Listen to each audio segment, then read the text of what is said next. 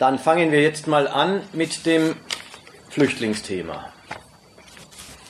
Jetzt ist es ja schon seit mehr als einem Jahr so, dass sich immer mehr Flüchtlinge aufmachen Richtung Europäische Union.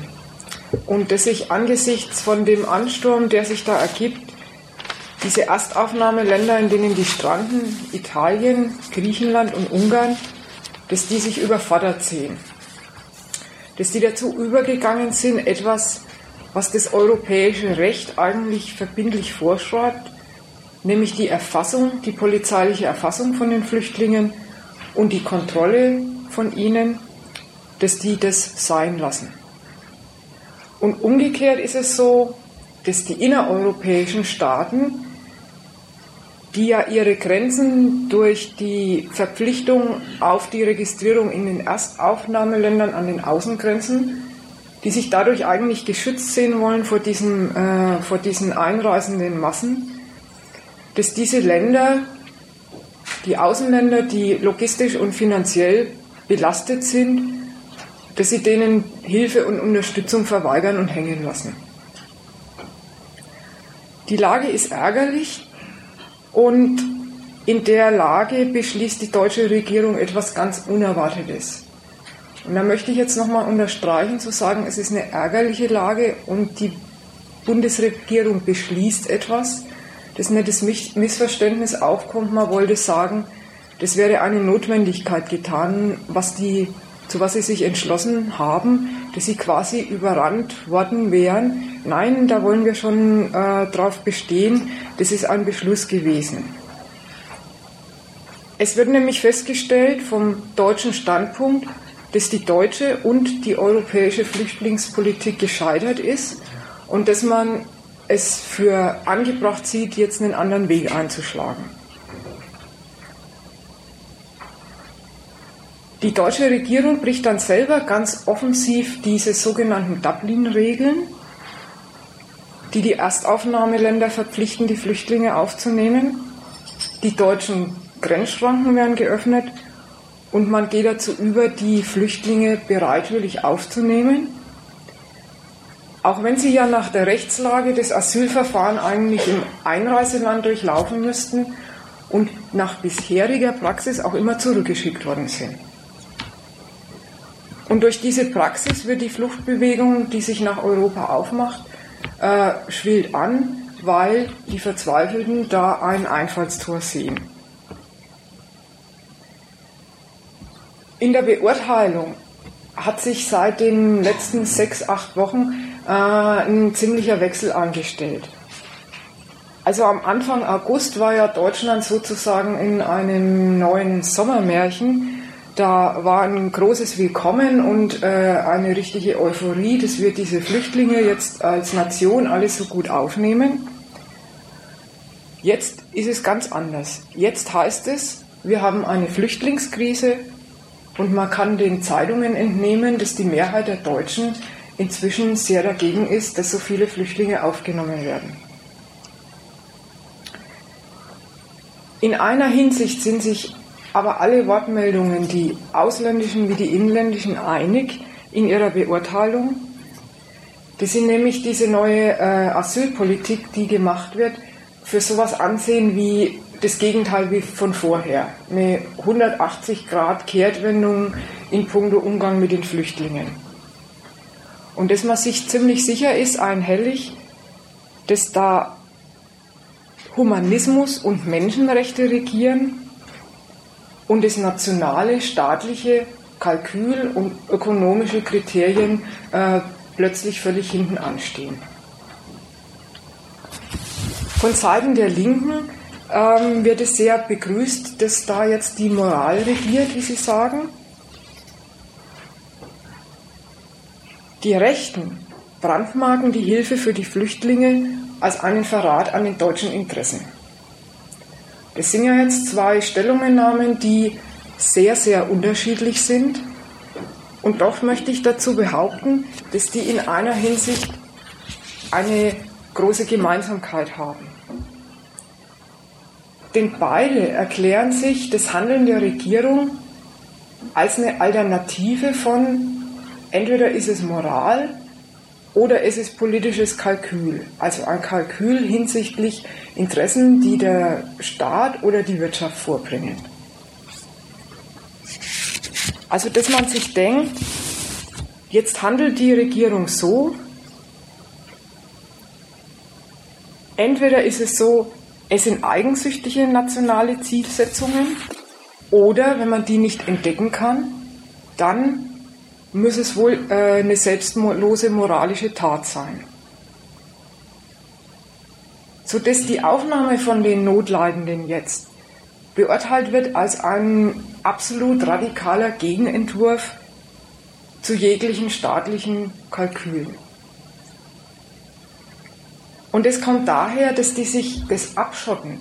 Das können sich alle erklären. Da können sie sich vorstellen. Ja, da stehen Interessen dafür, dass man die nicht reinlässt. Die kosten und es sind keine Deutschen und so weiter. Also die sollen draußen bleiben. Die Aufnahme von Flüchtlingen halten sie als, das kann noch nichts mit staatlichen äh, Kalkulationen zu tun haben. Da sind keine Interessen vorhanden.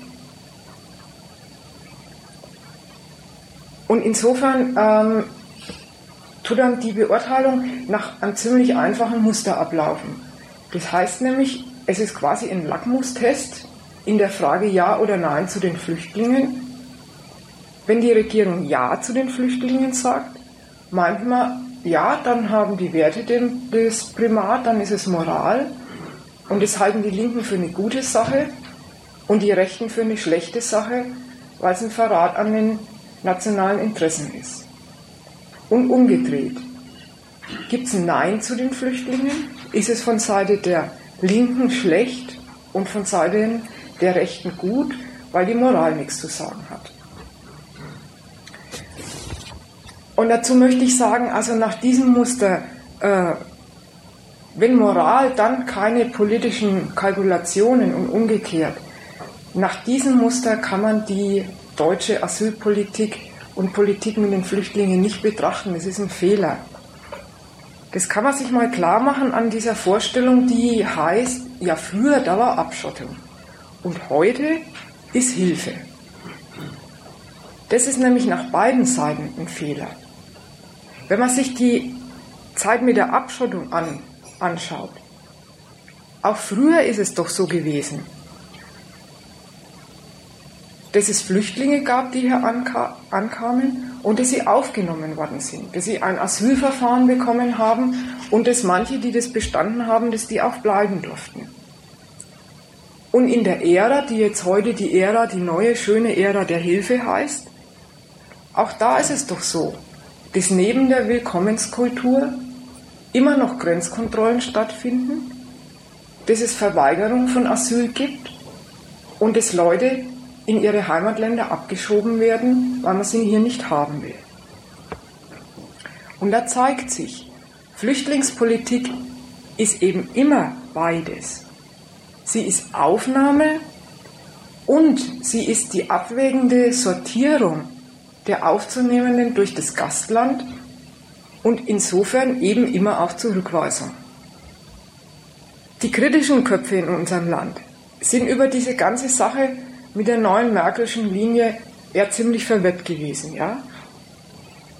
Mit der Deutung, jetzt, also so wie ihre Sicht war, na jetzt ist es endlich mal so, dass die Humanität das Sagen hat und nicht mehr Profit und Macht die bestimmenden Größen in dem Staat sind.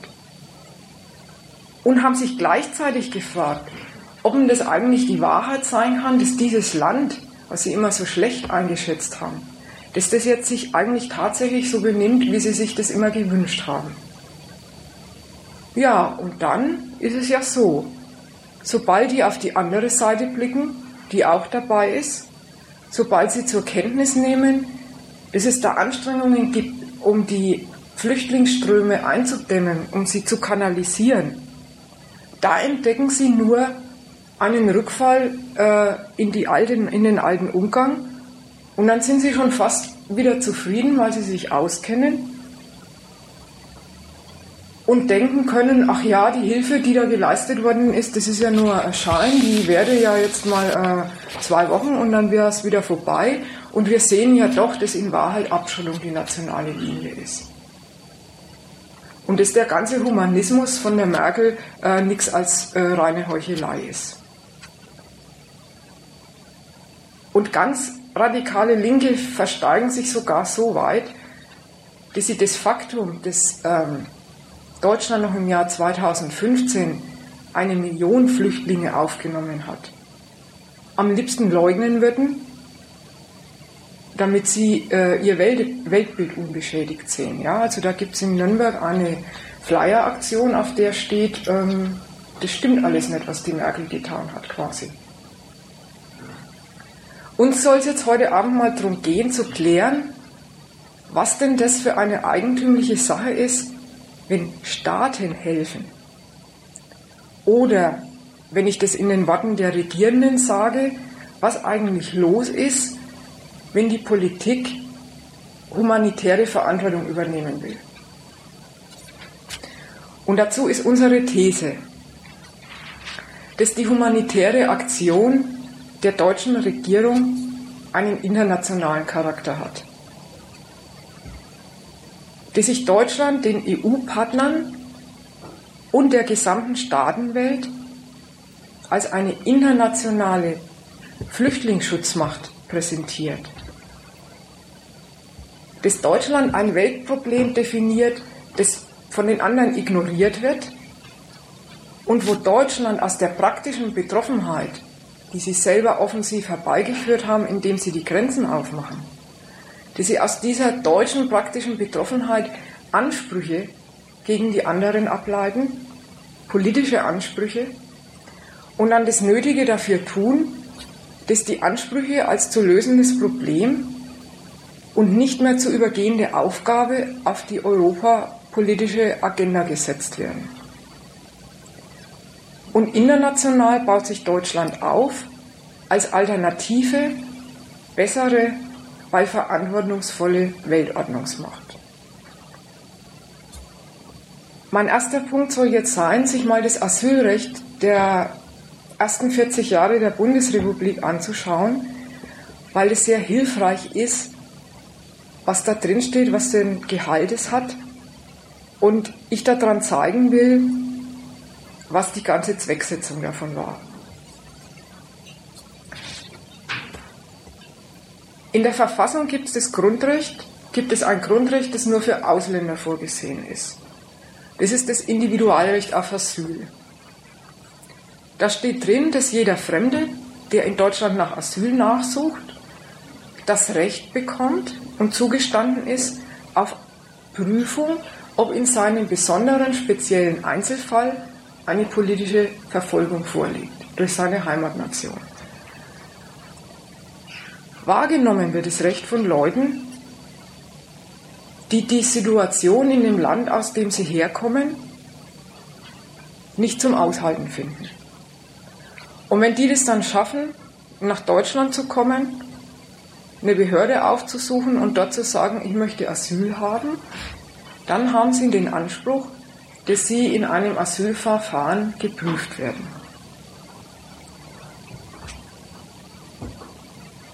Gewährt wird das Asylrecht vom deutschen Staat.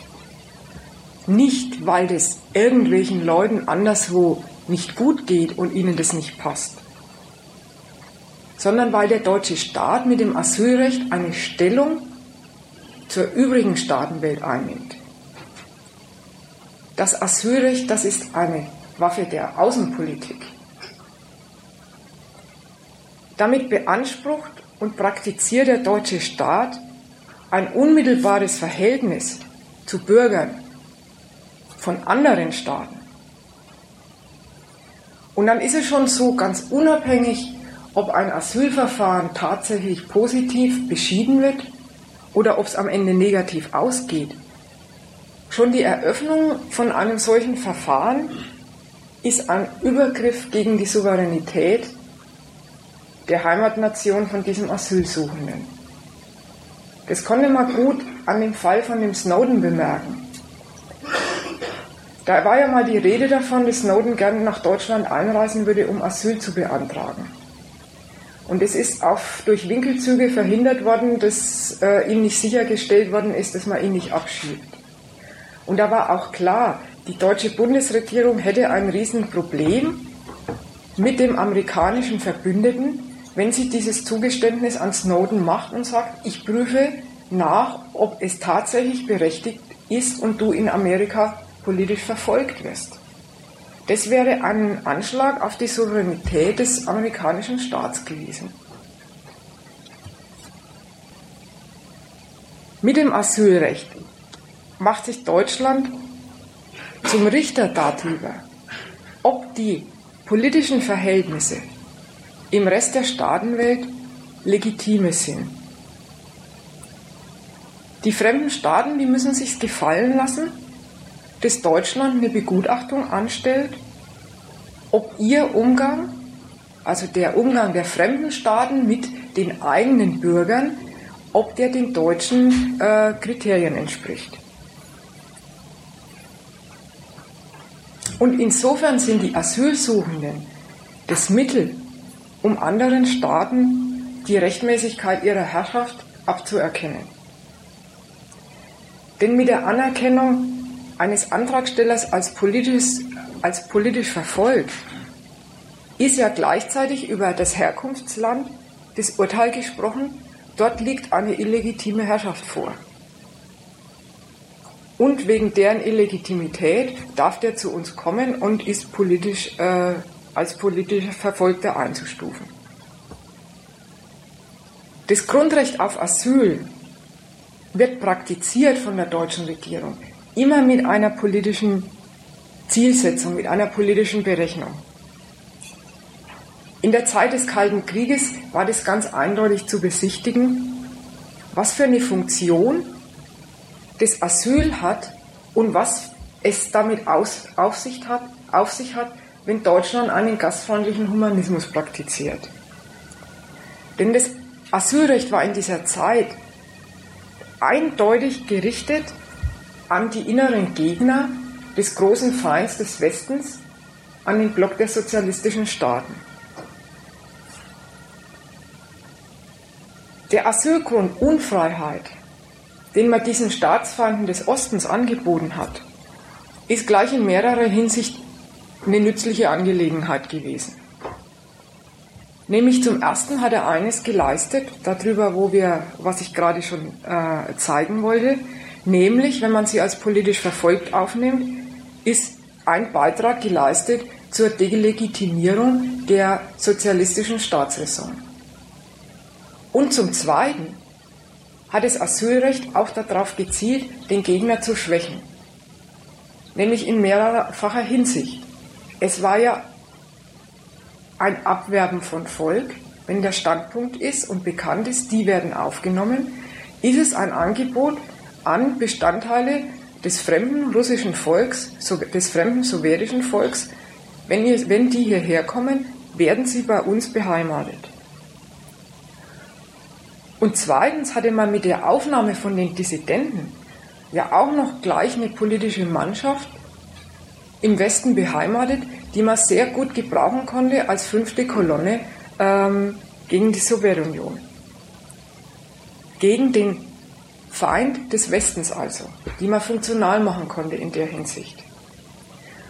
Und noch in einer Hinsicht war das sehr viel vorteilhaft, nämlich für den Falle, eines politischen Umsturzes in den Ostblockstaaten hätte man gleich eine passende politische Ersatzelite bereitstehen gehabt, die man da hätte hintransferieren können. Zu dieser Zeit ist es also so gewesen, dass die politische Absicht des Asylrechts und die Leute, die hierher gekommen sind, nämlich eine Handvoll von Dissidenten, dass das gut zusammengepasst hat. Nach dem Ende der Sowjetunion ist die Identität des staatlichen Schutzangebots und des politischen Zwecks des Asylrechts nicht mehr in diesem Maß gegeben. Es kommen nämlich jetzt Massen von Bewerbern aus ihren Gründen, um ihre Lebensverhältnisse zu verbessern und berufen sich dabei auf ein Asylrecht, das aus ganz anderen Gründen gilt. Die kommen nämlich aus allen möglichen Ländern, die von Deutschland in gar keiner Art und Weise als Feindstaaten betrachtet werden. Wo die deutsche Absicht gar nicht vorliegt, dass man diese Länder schwächen will und wo man auch nicht beabsichtigt, denen die Rechtmäßigkeit zu nehmen, also die Rechtmäßigkeit ihrer Herrschaft zu bestreiten. Insofern fallen die Wahrnehmung des Asylrechts und die staatlichen Rechnungen, die mit dem verbunden sind, immer zusammen. Und die Asylanten, die nach dem Ende des Kalten Kriegs in Deutschland ankommen, sind nicht mehr in der Art und Weise nützlich, wie es die Staatsfeinde der Sowjetunion gewesen sind. Damit geht ja Deutschland einerseits in einer negativen Weise um. Man macht nämlich das Asyl erstens unattraktiver. Das ist die Seite davon, die Leute kriegen Sachleistungen statt Taschengeld, die Asylanten haben ein Arbeitsverbot während ihres Asylverfahrens. Und zweitens sind Beschränkungen ähm, der Antragsstellung angeführt worden. Mit der Seite, wer durch ein sicheres Drittstaat einreist, hat kein Recht zu bleiben, weil er hätte ja eigentlich schon in dem sicheren Drittstaat Asyl beantragen können und muss es deshalb nicht mehr in Deutschland tun. Beziehungsweise in der Europäischen Union intern in der Form, dass das Antragstellung in dem Land zu erfolgen hat, wo die Einreise erfolgt, im Erstaufnahmeland und damit die inneren Länder, die attraktiven Länder äh, geschützt sind. Und das alles ist aber nicht identisch damit, dass man sagen kann, und damit hat Europa seine Grenzen geschlossen, ja. Denn es sind ja die ganze Zeit noch eine große Zahl von Flüchtlingen angekommen, mit denen Deutschland einerseits nichts anfangen kann und die aufgenommen worden sind. Weil es ist nämlich so, irgendetwas kann Deutschland nach wie vor mit ihnen anfangen. Denn es ist ja klar gewesen, das Asyl abschaffen, das wäre ja eine Variante gewesen. Asyl abschaffen, damit sind alle Asyleinreiseanträge in der ganzen Welt ähm, beseitigt, kein Grund mehr in Deutschland ähm, vorstellig zu werden. Das wollte die Regierung nicht. Weil man sich dieses Mittels der Außenpolitik, weil man sich das nicht nehmen lassen wollte. Und an diesem Punkt Asylrecht als Mittel der Außenpolitik knüpft die positive Seite des Umgangs an, wo man das sozusagen aus der Zeit des Kalten Kriegs produktiv weiterentwickelt hat. Der Anknüpfungspunkt dafür ist der prinzipielle Standpunkt des Asylrechts, der ganz unabhängig davon gilt, welche speziellen politischen Verhältnisse sind und der besagt, dass ja der Staat, der der Asylgewährende ist, der ein Asylrecht ähm, in seinen Grundrechten stehen hat, eine Schutzposition für die Bürger anderer Staaten einnimmt. Dass er sich am Material der Flüchtlinge eine politische Beurteilung der Verhältnisse machen will, aus denen sie kommen. Und in der Zeit, in der jetzt Flüchtlinge aus so vielen Ländern kommen, fasst die Regierung nicht mehr in einer so eingeschränkten Weise wie in der Sowjetzeit, wo das gegen den Gegner gerichtet war, das Asylrecht auf, sondern jetzt ist es gleich eine Besichtigung und Sortierung des ganzen Globus. Deutschland trifft, tritt auf als Schutzmacht weltweit. Die Opfer auswärtigen Regierens egal ob das gegnerische Staaten sind oder nicht, erklärt sie zu ihren Sorgeobjekten und macht sich damit zum Richter über die Herrschaftsprinzipien weltweit. Der Maßstab, nach dem die Herrschaftsprinzipien geprüft werden, sind ganz eindeutig die politischen Prinzipien, die in Deutschland gelten. Indem man prüft, ob von Deutschland anerkannte Asylgründe vorliegen, ist es so, dass man die politischen Klassen der auswärtigen Länder und die Lebensverhältnisse, die sie dort eingerichtet haben in, in ihren Ländern, danach prüft, ob sie dem deutschen Vorbild entsprechen. Das ist eine klare Ansage an die Welt, die heißt, so wie die politische Herrschaft, die den Richter macht, die als Richter auftritt und die anderen Staaten beurteilt, genau so gehört es sich, dass man seinen Bürgern gegenübertritt als Staat. Nämlich, so wie der fertige kapitalistische Staat mit seinen Bürgern umspricht, so entspricht es dem Menschen. Und daran müssen sich die anderen Staaten messen lassen. So sehen dann auch die anerkannten Aufnahmegründe aus, ja, was gilt. Heute gelten auch ethnische Unterdrückung, Lebensgefahr aus Bürgerkriegen, sexuelle Diskriminierung und überhaupt grausame Behandlung jeder Art als anerkennungswürdige Gründe. Und nach demselben Muster der bürgerlichen Rechtsordnung wird auch die Ablehnung der Asylbewerber begründet. Und da heißt es völlig klar, Armut, das ist kein Asylgrund. Nämlich egal ob Hunger so viel leichter auszuhalten ist wie Diktatur und Pressefreiheit. Und man kann sich ja mal sicher verweigerte Pressefreiheit. Verweigerte Pressefreiheit. Ja. Und man kann sich ja mal sicher sein, ähm, wahrscheinlich ist Hunger nicht so viel leichter auszuhalten. Aber Deutschland erklärt sich jedenfalls für den Hunger für nicht zuständig. Geprüft wird, ob weltweit rechtsstaatlich und nach Menschenrechten regiert wird? Das kann der Mensch verlangen. Ob er davon auch leben kann, das fällt für Deutschland nicht unter die Essentials, Essentials guten Regierens.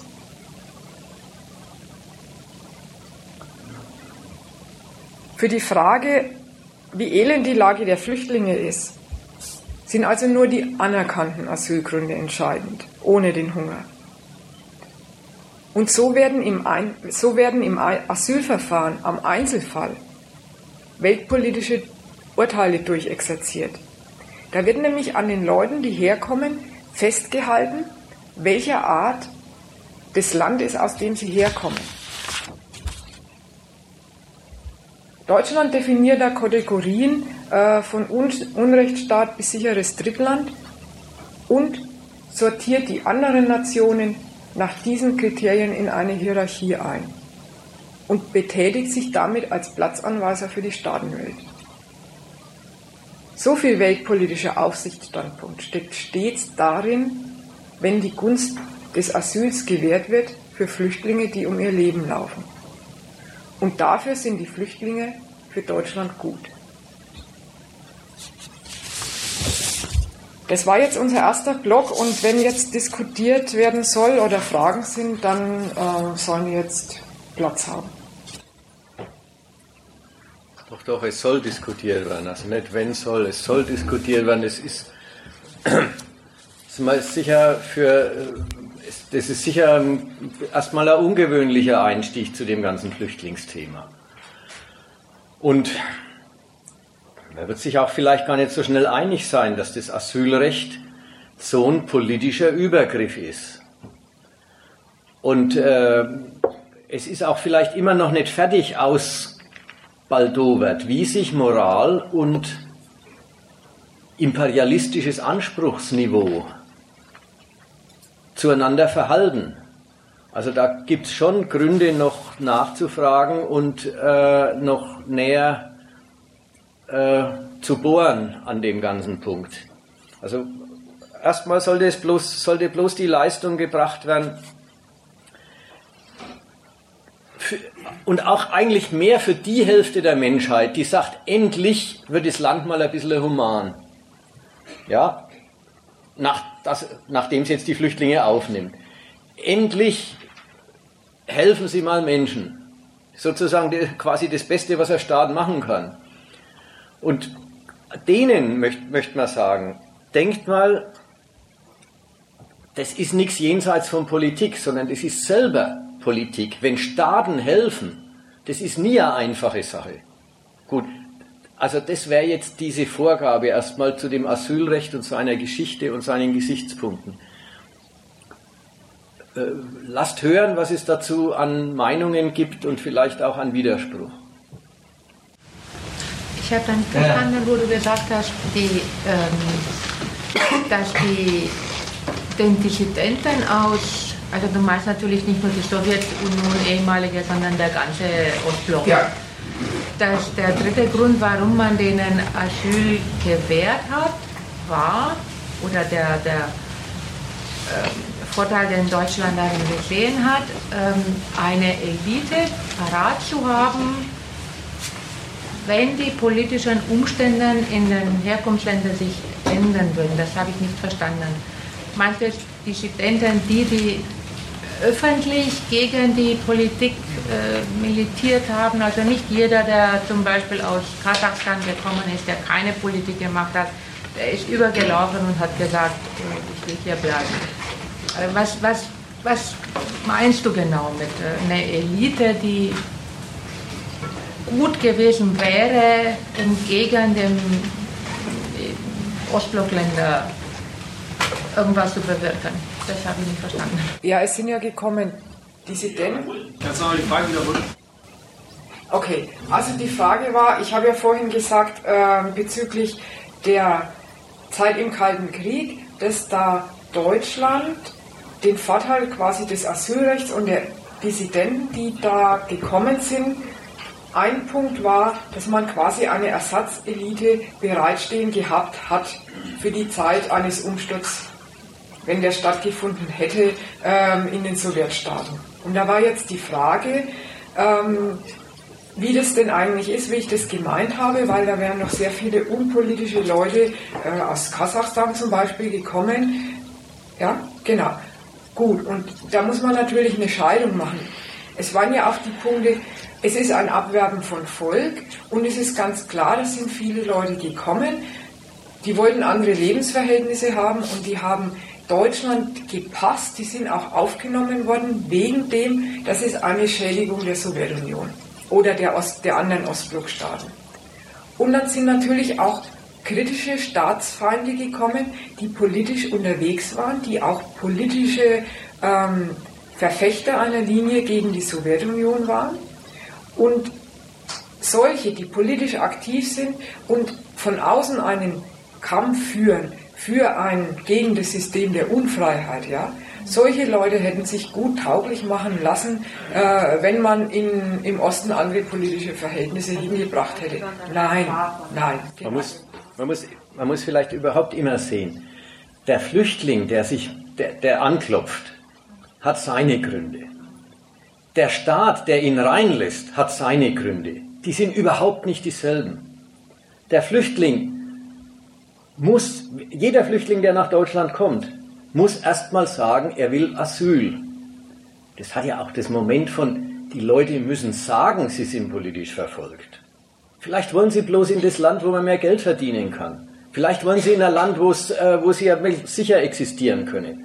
Sie müssen sagen, sie werden politisch verfolgt, sonst ist der ganze Rechtstitel nicht zu haben. So, jetzt, jetzt kommt der deutsche Staat, der sagt, unter welchen Bedingungen er ja den vorgegebenen Grund anerkennt. Ja, und da war das Auffällige. Wie es den Systemfeind gegeben hat, sind die Gründe sehr schnell und sehr unbesehen anerkannt worden. Da ist mancher, mancher Arzt aus dem Osten rübergekommen und hat gesagt, hier verdient er mehr. Und hat gesagt, er, was ich, darf nicht beten, wie er will, oder er darf irgendwas. Und es ist schnell anerkannt worden wie, die Sowjet, wie, wie, wie das Sowjetsystem, der Ostblock, äh, vorbei war, da sind sie viel kritischer geworden mit dem Hinschauen, welche Gründe sie anerkennen. Und dann ist natürlich auch klar, wenn der, wenn der Flüchtling mit seinen Gründen kommt, dann ist auch, äh, dann, dann macht er im Zielland auch seine Sache. Wenn er reingelassen wird, wenn der Staat seine Rede oder Ausrede anerkannt hat, dann ist die Sache für ihn fertig und dann lebt er hier ein bürgerliches Leben, wenn er darauf Wert legt. Wenn er aber ein Kämpfer ist, dann bekämpft er von hier aus den anderen Staat.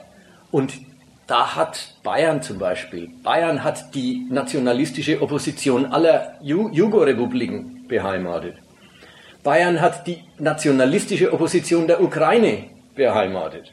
Das weiß ich noch richtig.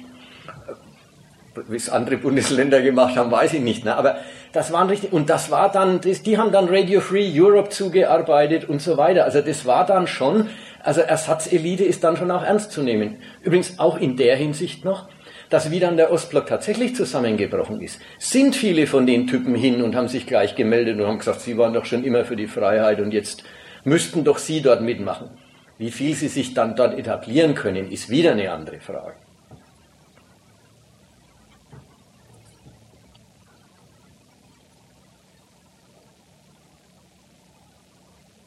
Frage zu dem letzten Punkt des Vortrags, zu dem Hunger. Äh, du hast gesagt, Maßstab äh, für die Anerkennung als Asylgrund sind die Verhältnisse in Deutschland, also der durchgesetzte fortgeschrittene Kapitalismus. Nun ist aber in Deutschland Hunger eigentlich nicht etwas, was einfach so toleriert wird. Wer in Deutschland hungert, der kriegt schon Sozialhilfe, was weiß ich, äh, Hartz IV. Also äh, ist dieser Punkt jedenfalls nicht direkt so in, äh, als Asylgrund genommen worden. Also frage ich mich, was, was ist da genau der Maßstab, dass Hunger eben nicht gilt? Obwohl hier in Deutschland durchaus durchgesetzt ist, also hier soll keiner hungern. Ja, wenn man die anerkannten Asylgründe anschaut, da steht Hunger nicht dabei. Früher ist es ja immer so gewesen, das gab es ja diese böse Bewertung als, da kommen ja Leute her und die sind Wirtschaftsflüchtlinge.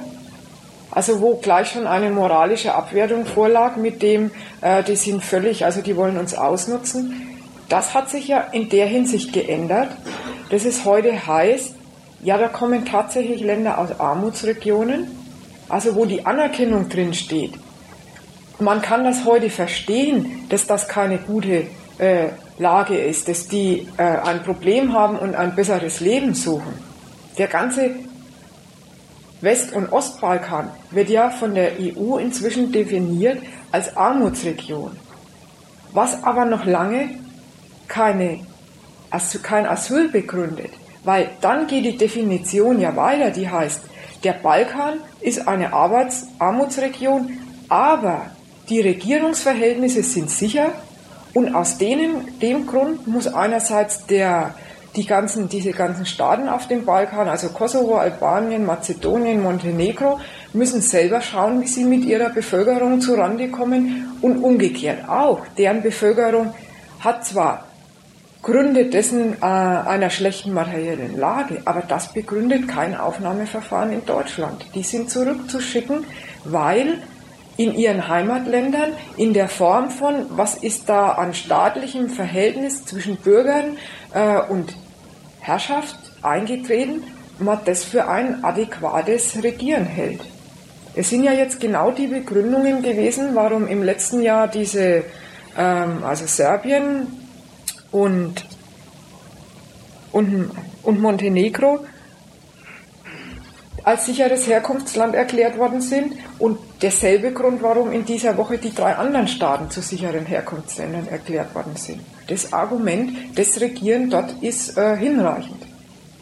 Diese Armut von den Leuten begründet nicht, die ist akzeptiert, dass sie tatsächlich vorliegt, aber begründet nicht, dass sie ein Fall für den deutschen Staat ist. Die Frage zielte, glaube ich, darauf, dass du vorhin gesagt hast, der Maßstab, den Deutschland anlegt in der Welt, ist sein, eigenen, sein eigener. Ja? Und jetzt hat er gesagt, äh, in Deutschland ist eben das ähm, üblich sozusagen, oder sorgt der Staat dafür, dass nicht gehungert wird.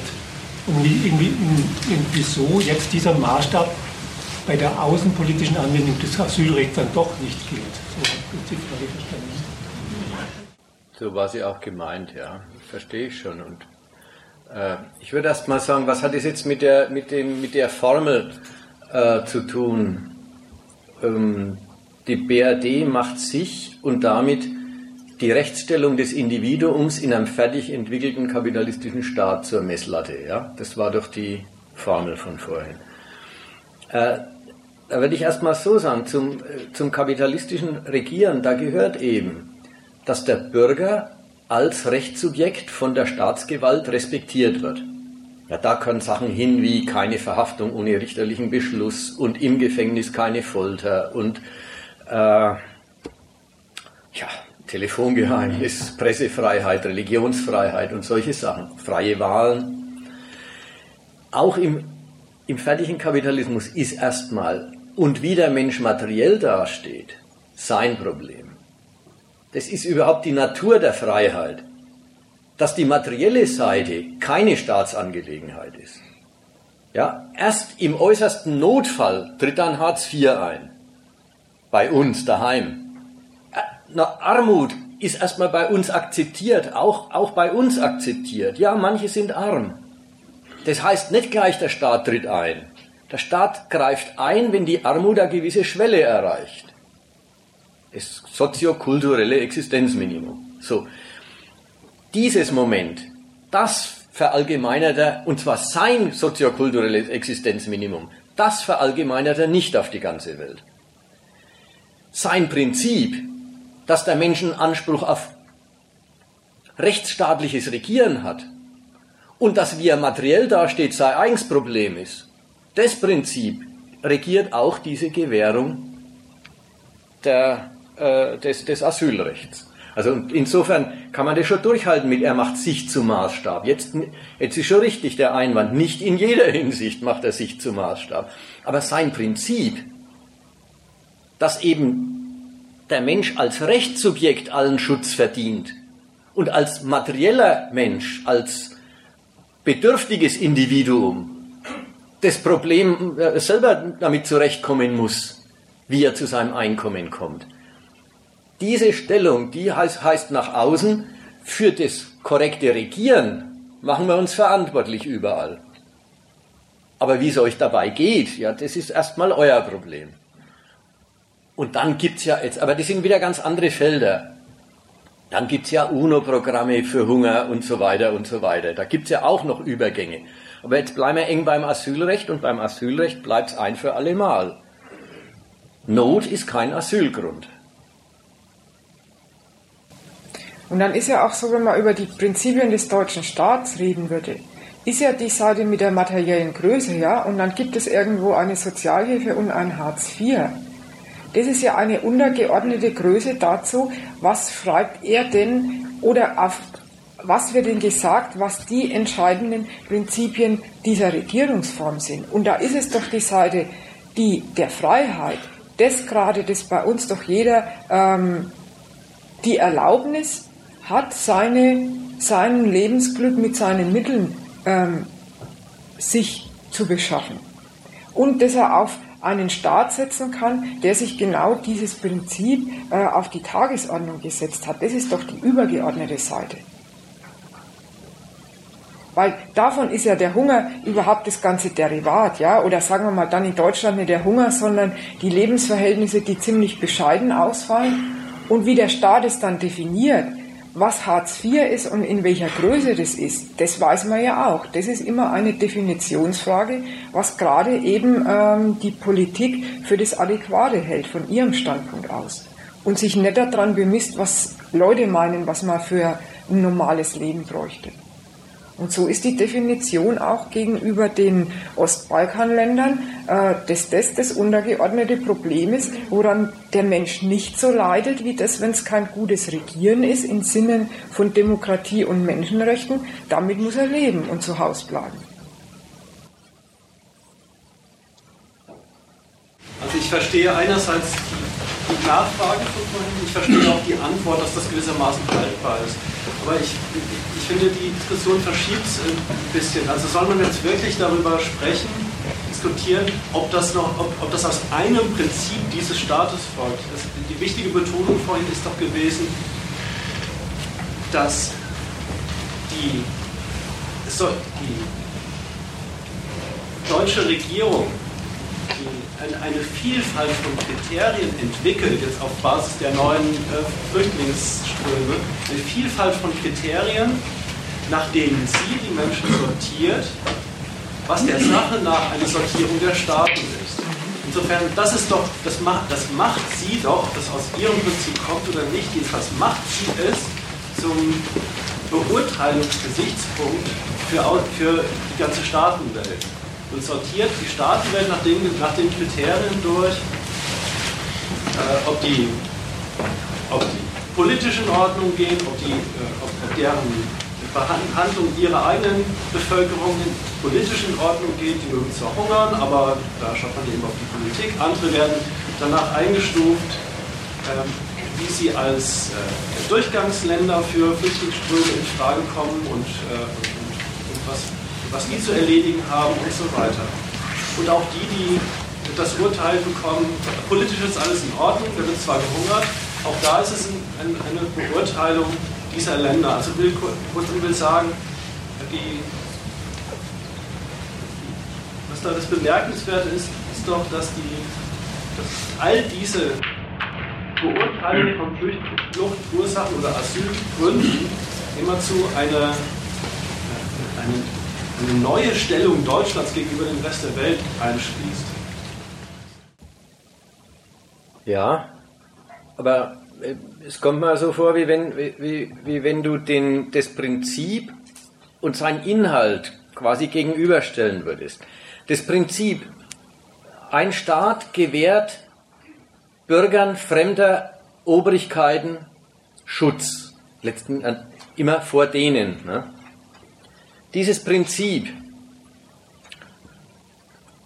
das bleibt erhalten. Also ein Staat stellt sich über die anderen und sagt, ich bin der Richter über, korrektes, über korrekten Umgang der Obrigkeit mit den Untertanen. Dieses Prinzip gilt immer, egal welchen Inhalt man reinfüllt. Angenommen, die würden sagen, Hunger zählt jetzt auch dazu, würde das Prinzip immer noch gelten. Es wäre halt dann ein neuer Inhalt noch.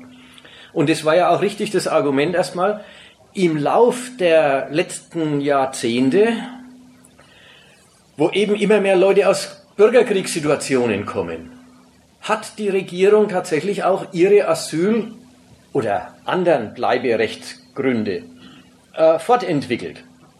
Es sind neue Gehalte dazugekommen.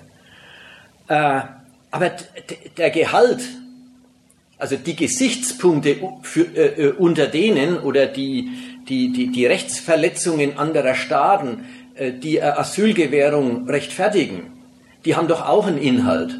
Und da finde ich, lohnt sich durchaus darauf hinzuweisen, dass da unser Staat natürlich mit seinem, also er, er präsentiert sich der Welt als, als Vorbild und nicht bloß in einem theoretischen Sinn, sondern als Messlatte des korrekten Regierens. Seine Verkehrsformen sind die, die anderswo, tja, einkalten werden oder nicht. Und wenn sie nicht einkalten werden, dann erlaubt sich dieser Staat gegenüber anderen das Urteil, du bist nicht in Ordnung. So, also das, äh, und der Inhalt, der lässt sich doch bestimmen. Und das war jetzt ein bisschen der Versuch, den Inhalt zu bestimmen. Und das steht überhaupt nicht in Widerspruch zu dem Prinzip. Also zum Prinzip der Beurteilung fremder, fremder Obrigkeiten und des fremden Verhältnisses von Staat zu Volk. Überhaupt. Und es war schon auch wichtig, weil es ist doch die Vorstellung, oft da ist Deutschland ist als der gute Richter unterwegs, ja, weil es doch um die Menschenrechte geht. Und da finde ich es schon wichtig, dass man mal den Finger drauf legt und sagt, was ist denn der Inhalt von den, von den Menschenrechten? Das ist das Gute, was den Menschen präsentiert wird. Dass nämlich gesagt wird, wie ihr materiell dasteht, ja, und am Ende, wenn ihr am Verhungern seid, das steht überhaupt nicht auf, dem, auf der Agenda. Darum geht es nicht. Und es ist vielleicht auch noch äh, schön zu sehen, äh, dass wenn man es jetzt so diskutiert, wie wir es im Moment machen, dann wird auch deutlich, dass die Vorstellung, da würde das an und für sich schöne Asylrecht für politische Zwecke missbraucht. Dass das, ein, äh, dass das eine Formel ist, die, die passt zu dem ganzen Feld gar nicht. Weil es ist unabdingbar, dass der Staat, der Asyl gewährt, politische Urteile über andere Staaten fällt. Es ist ja immer die Frage, ja, ja, jemand kommt an. Und aus der Welt kommen viele an, die hilfsbedürftig sind, aus den verschiedensten Gründen. Oder die eine sichere Existenz suchen, aus den verschiedensten Her Herkunftsländern und Gründen. Aber indem der Staat sagt, na da schauen wir mal, ob bei dem, was vorliegt, was wir als Asylgrund anerkennen, das ist automatisch die Beurteilung fremder Obrigkeit. Also Recht und Unrecht anderen Staaten zuzuweisen. Man kann das gar nicht anders benutzen als so, dieses Recht. Es ist und bleibt ein politischer Eingriff in andere Länder, egal wie er begründet wird. Die, die Auswahl der Flüchtlinge ist immer automatisch das, identisch mit einem Unrechts- oder Unwerturteil über andere Obrigkeit. Und insofern automatisch unvermeidlich eine Einmischung in andere, in andere Staaten und deren Verhältnisse zu ihrem Volk. Insofern kann man gar nicht sagen, da wird das Asylrecht für imperialistische, na, sagen wir mal vorsichtig, da kommen wir später noch ein wenig dazu, für eine imperialistische Positur, also dass sich einer aufbaut, missbraucht. Kann man gar nicht sagen, weil anders kann man das gar nicht benutzen. Insofern ist es nochmal wichtig an der Stelle, sich das klar zu machen. Äh, Hilfe und politisches Kalkül durch die, durch die Macht, die Hilfe gewährt, ist überhaupt nicht zu trennen. Überhaupt der Gedanke, wird hier ehrlich geholfen oder ist Politik im Spiel, ist verkehrt, weil wenn der Staat hilft, dann ist immer Politik im Spiel. Das, und zwar nicht, weil er es nicht lassen kann, sondern weil das gar nicht anders geht. Das kann man ja nach der Seite der Flüchtlinge auch nochmal ausdrücken, ja, die ein Asylverfahren bekommen. Denen wird geholfen. Mit dem, wie wir das jetzt zeigen wollten, ist es doch so. Es geht um eine beurte politische Beurteilung der Welt. Und in der Hinsicht sind die Flüchtlinge für den deutschen Staat interessant als das Material und als das Mittel, mit dem er anderen Staaten äh, ihren Statuszuweisung gibt. Das ist der Punkt, äh, was Flüchtlinge interessant macht äh, und ihre Betreuung begründet. Ja gut, aber die Schwierigkeit war doch das mit deren, wenn sich die Bundesrepublik zum Richter über andere Staaten aufführt, ja, in der Gewährung des Asylrechts. Und äh, darüber sagt, dass äh, Deutschland selber der Vorbild, äh, vorbildkorrekten Regierung so anders sei. Man soll dann nicht nachfragen, ob das was Objektives ist, weil das doch eine Zuweisung ist, die die Regierung macht. Also äh, ist es denn in Deutschland wirklich so mit der Armut beschaffen? Andere, äh, andere Länder, da spielt die Armut keine Rolle. Äh, wie ist es denn mit der Rechtsstaatlichkeit in, in Deutschland? Diese Frage ist seltsam, weil, weil das benutzt doch die Regierung um, für Zuweisung. Und da macht es durchaus auch Differenzen. Eritrea ist mal anders beurteilt worden als jetzt. Ist die Türkei ein Staat, äh, wo man sagt, ja, da ist es mit der Regierung in Ordnung und es ist kein Failed State? Oder äh, wird es der Türkei doch zum Vorwurf gemacht? Da hatte, das hat doch Konjunkturen, je nachdem, was die Regierung will von den anderen Staaten. Ja, ich verstehe schon. Auch da, ja, das ist nicht zu leugnen, das hat Konjunkturen. Und das Beispiel Eritrea ist vor einiger Zeit anders beurteilt worden als heute. Also da muss man vielleicht schnell erzählen, Eritrea ist eines der großen Fluchtländer und viele Asylbewerber sind aus Eritrea. Äh, und äh, das ist lange Zeit als ähm, in dem Land wird es Asyl gewährt, aus, aus dem Land wird es Asyl gewährt, weil das ein diktatorisches und terroristisches Regime ist, anerkannt worden. Und jetzt kommt man mehr drauf, eigentlich so ein bisschen im Gesicht, unter dem Gesichtspunkt, weil so arg viele sind. Äh, ach, vielleicht äh, hat Eritrea seine Stellung zum Westen geändert und äh, kommt mit äh, den Amis oder den westlichen Statthaltern in Afrika wieder besser zurecht. Und dann äh, wird man wieder ein wenig liberaler bei der Beurteilung von dem Staat. Ist schon gut. Aber ich möchte nicht, also ich sehe, ich sehe auch ein, es gibt gerade deswegen, weil der asylgewährende Staat immer ein politisches Urteil über den anderen Staat fällt, gibt es dann auch ein politisches Rumkalkulieren, äh, wem man, welchem Staat man eigentlich nun dieses Unwerturteil anhängen will und welchem nicht. Verstehe ich ja, und ich komme jetzt gleich zu dem Beispiel. Aber ich will erstmal noch daran festhalten, es ist nicht einfach tagespolitische äh, Opportunität, die da den Gesichtspunkt abgibt. Es sind erstmal die Prinzipien dieses Rechtsstaats, mit dem er auf die Welt blickt und sagt, ich bin Vorbild, ich bin die Messlatte.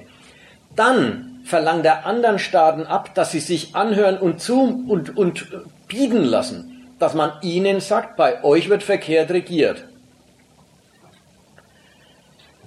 Das inzwischen, das war ja die Rede vorhin, längst getrennt von der Frage, ob das ein Feindstaat ist. Also man mutet inzwischen allen möglichen Partnerstaaten zu, dass sie sich bieten lassen, dass man sagt, ihr seid zwar NATO-Partner Türkei, aber euren Kurden, dem einen oder anderen, gewähren wir politisches Asyl, weil wir müssen sagen, ihr verfolgt die politisch. So, dann muss der andere Staat einfach damit leben, dass er, tja, hier als, als nicht respektwürdige Obrigkeit in einer bestimmten Hinsicht aufgefasst wird, obwohl er zugleich NATO-Partner und EU-Beitrittskandidat ist. Das geht reihum. Die Trennung wird den anderen abverlangt. Jetzt geht's weiter. Das hat natürlich auch umgekehrt seine Grenzen. Denken wir an den Fall Snowden oder an den Fall amerikanischer Deserteure. Da gibt's ja noch mehr so Beispielfälle, die auch Asyl beantragt haben. Da merkt der deutsche Staat dann, ob er sich eigentlich mit seinem Unwerturteil über das Regieren anderswo lächerlich macht, wenn er den Amis schlechte Noten gibt. Ja, dann wird er vorsichtiger, dann hält er sich zurück. Aus dem kommen dann Überlegungen raus der Art, Folter ist verboten und wer gefoltert wird, kriegt bei uns Asyl, aber in manchen Ländern ist das, was wir Folter nennen, landesübliche, ruppige Verhörmethoden. Ja, die Trennung gibt's dann. Aber die Trennung gibt's, nachdem erstmal Folter verboten ist. Und ich möchte nicht, dass man wegen dem, dass von dem Prinzip immer wieder auch taktisch abgerückt wird, gleich das Prinzip über, über Bord geworfen wird. Das Prinzip bleibt schon bestehen. Unser Regieren ist das Vorbild. Und jetzt wird das aber als politische Einsortierung von Staaten benutzt, die man vielleicht gar nicht als Feinde haben will, oder wo man sich mit einem Staat anlegt, der von einem Kaliber ist, dass man sich lieber hütet, ihm Unwerturteile äh, äh, ins Haus zu schicken. Denk mal, der Grenzfall, ein richtiger Grenzfall ist es, wenn die deutsche Politik den Chinesen immer mit den Menschenrechten kommt. Das ist ein richtiger Grenzfall, weil einerseits, die hören ja nicht auf damit. Andererseits ist es die Frage, ob man eigentlich mehr die Chinesen oder mehr sich blamiert, wenn man irgendeine Diplomatie mit den Chinesen macht und schon wieder mit den Menschenrechten daherkommt, die denen doch am Arsch vorbeigehen und wo auch Deutschland wirklich kein Gehör findet mit seinem Lass doch den, den und jenen frei und so weiter. Na, da überlegen sie sich dann, ob sie nicht sich ein wenig einteilen und haushalten mit ihren Menschenrechtsvorwürfen. Oder ob sie, wie es die Grünen wohl sagen würden, ob sie prinzipienfest bleiben und bei jedem Staatsbesuch in China außer allem anderen immer noch sagen und übrigens die Menschenrechte. Ich wollte auch nicht die Behauptung vertreten, dass das Tagespolitik ist, sondern ich wollte sagen, wenn du sagst, das Prinzip ist Vorbild äh, korrekten Regierens, dann ist das objektiv allerhöchstens in der, in, in, in der Richtung, dass es als Behauptung über das eigene Regieren eine Anmaßung ist und nach außen ein Anspruch. Was heißt Anmaßung? Das eigene Regieren ist doch wirklich so. Dass, dass das, wie, das, wie hierzulande regiert wird, dass das einen Vorbildcharakter hätte. Aber das ist doch, was ja, hierzulande regiert wird, ist doch dem Interesse geschuldet die, die ganze Welt äh, kapitalistisch zu erschließen und äh, zu benutzen. Daher sind doch die ganzen Prinzipien Freiheit, Gleichheit etc. abgeleitet und dann der ganzen Welt gegenüber als, als Anspruch definiert. Und dem, dem, von dem leitet sich dann auch tagespolitisches Interesse ab. Also was du vorhin tagespolitische Konjunkturen äh, äh, genannt hast, ja, dann, dann geraten die hohen Kosten bei hohen Flü Flüchtlingszahlen äh, im Widerspruch zu dem, zu dem Interesse, ein anderes äh, souverän äh, zu delegitimieren und zu schädigen.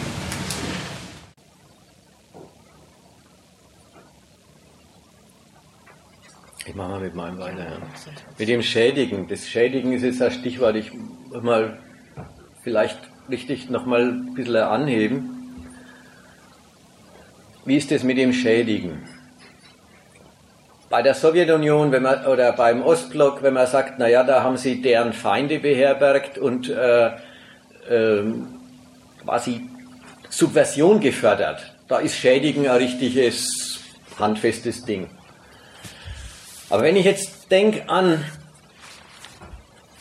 ja, meinetwegen das Beispiel von vorhin, die Türkei, äh, es gibt Türki, Kur, Tür, türkische Staatsbürger, die Kurden sind, die bei uns Asyl kriegen. Ist jetzt die Türkei geschädigt dadurch? Ja, man merkt, da muss man ein wenig vorsichtig sein, mit, dem, mit, der, mit der, gleich mit der Wirkung zu kommen.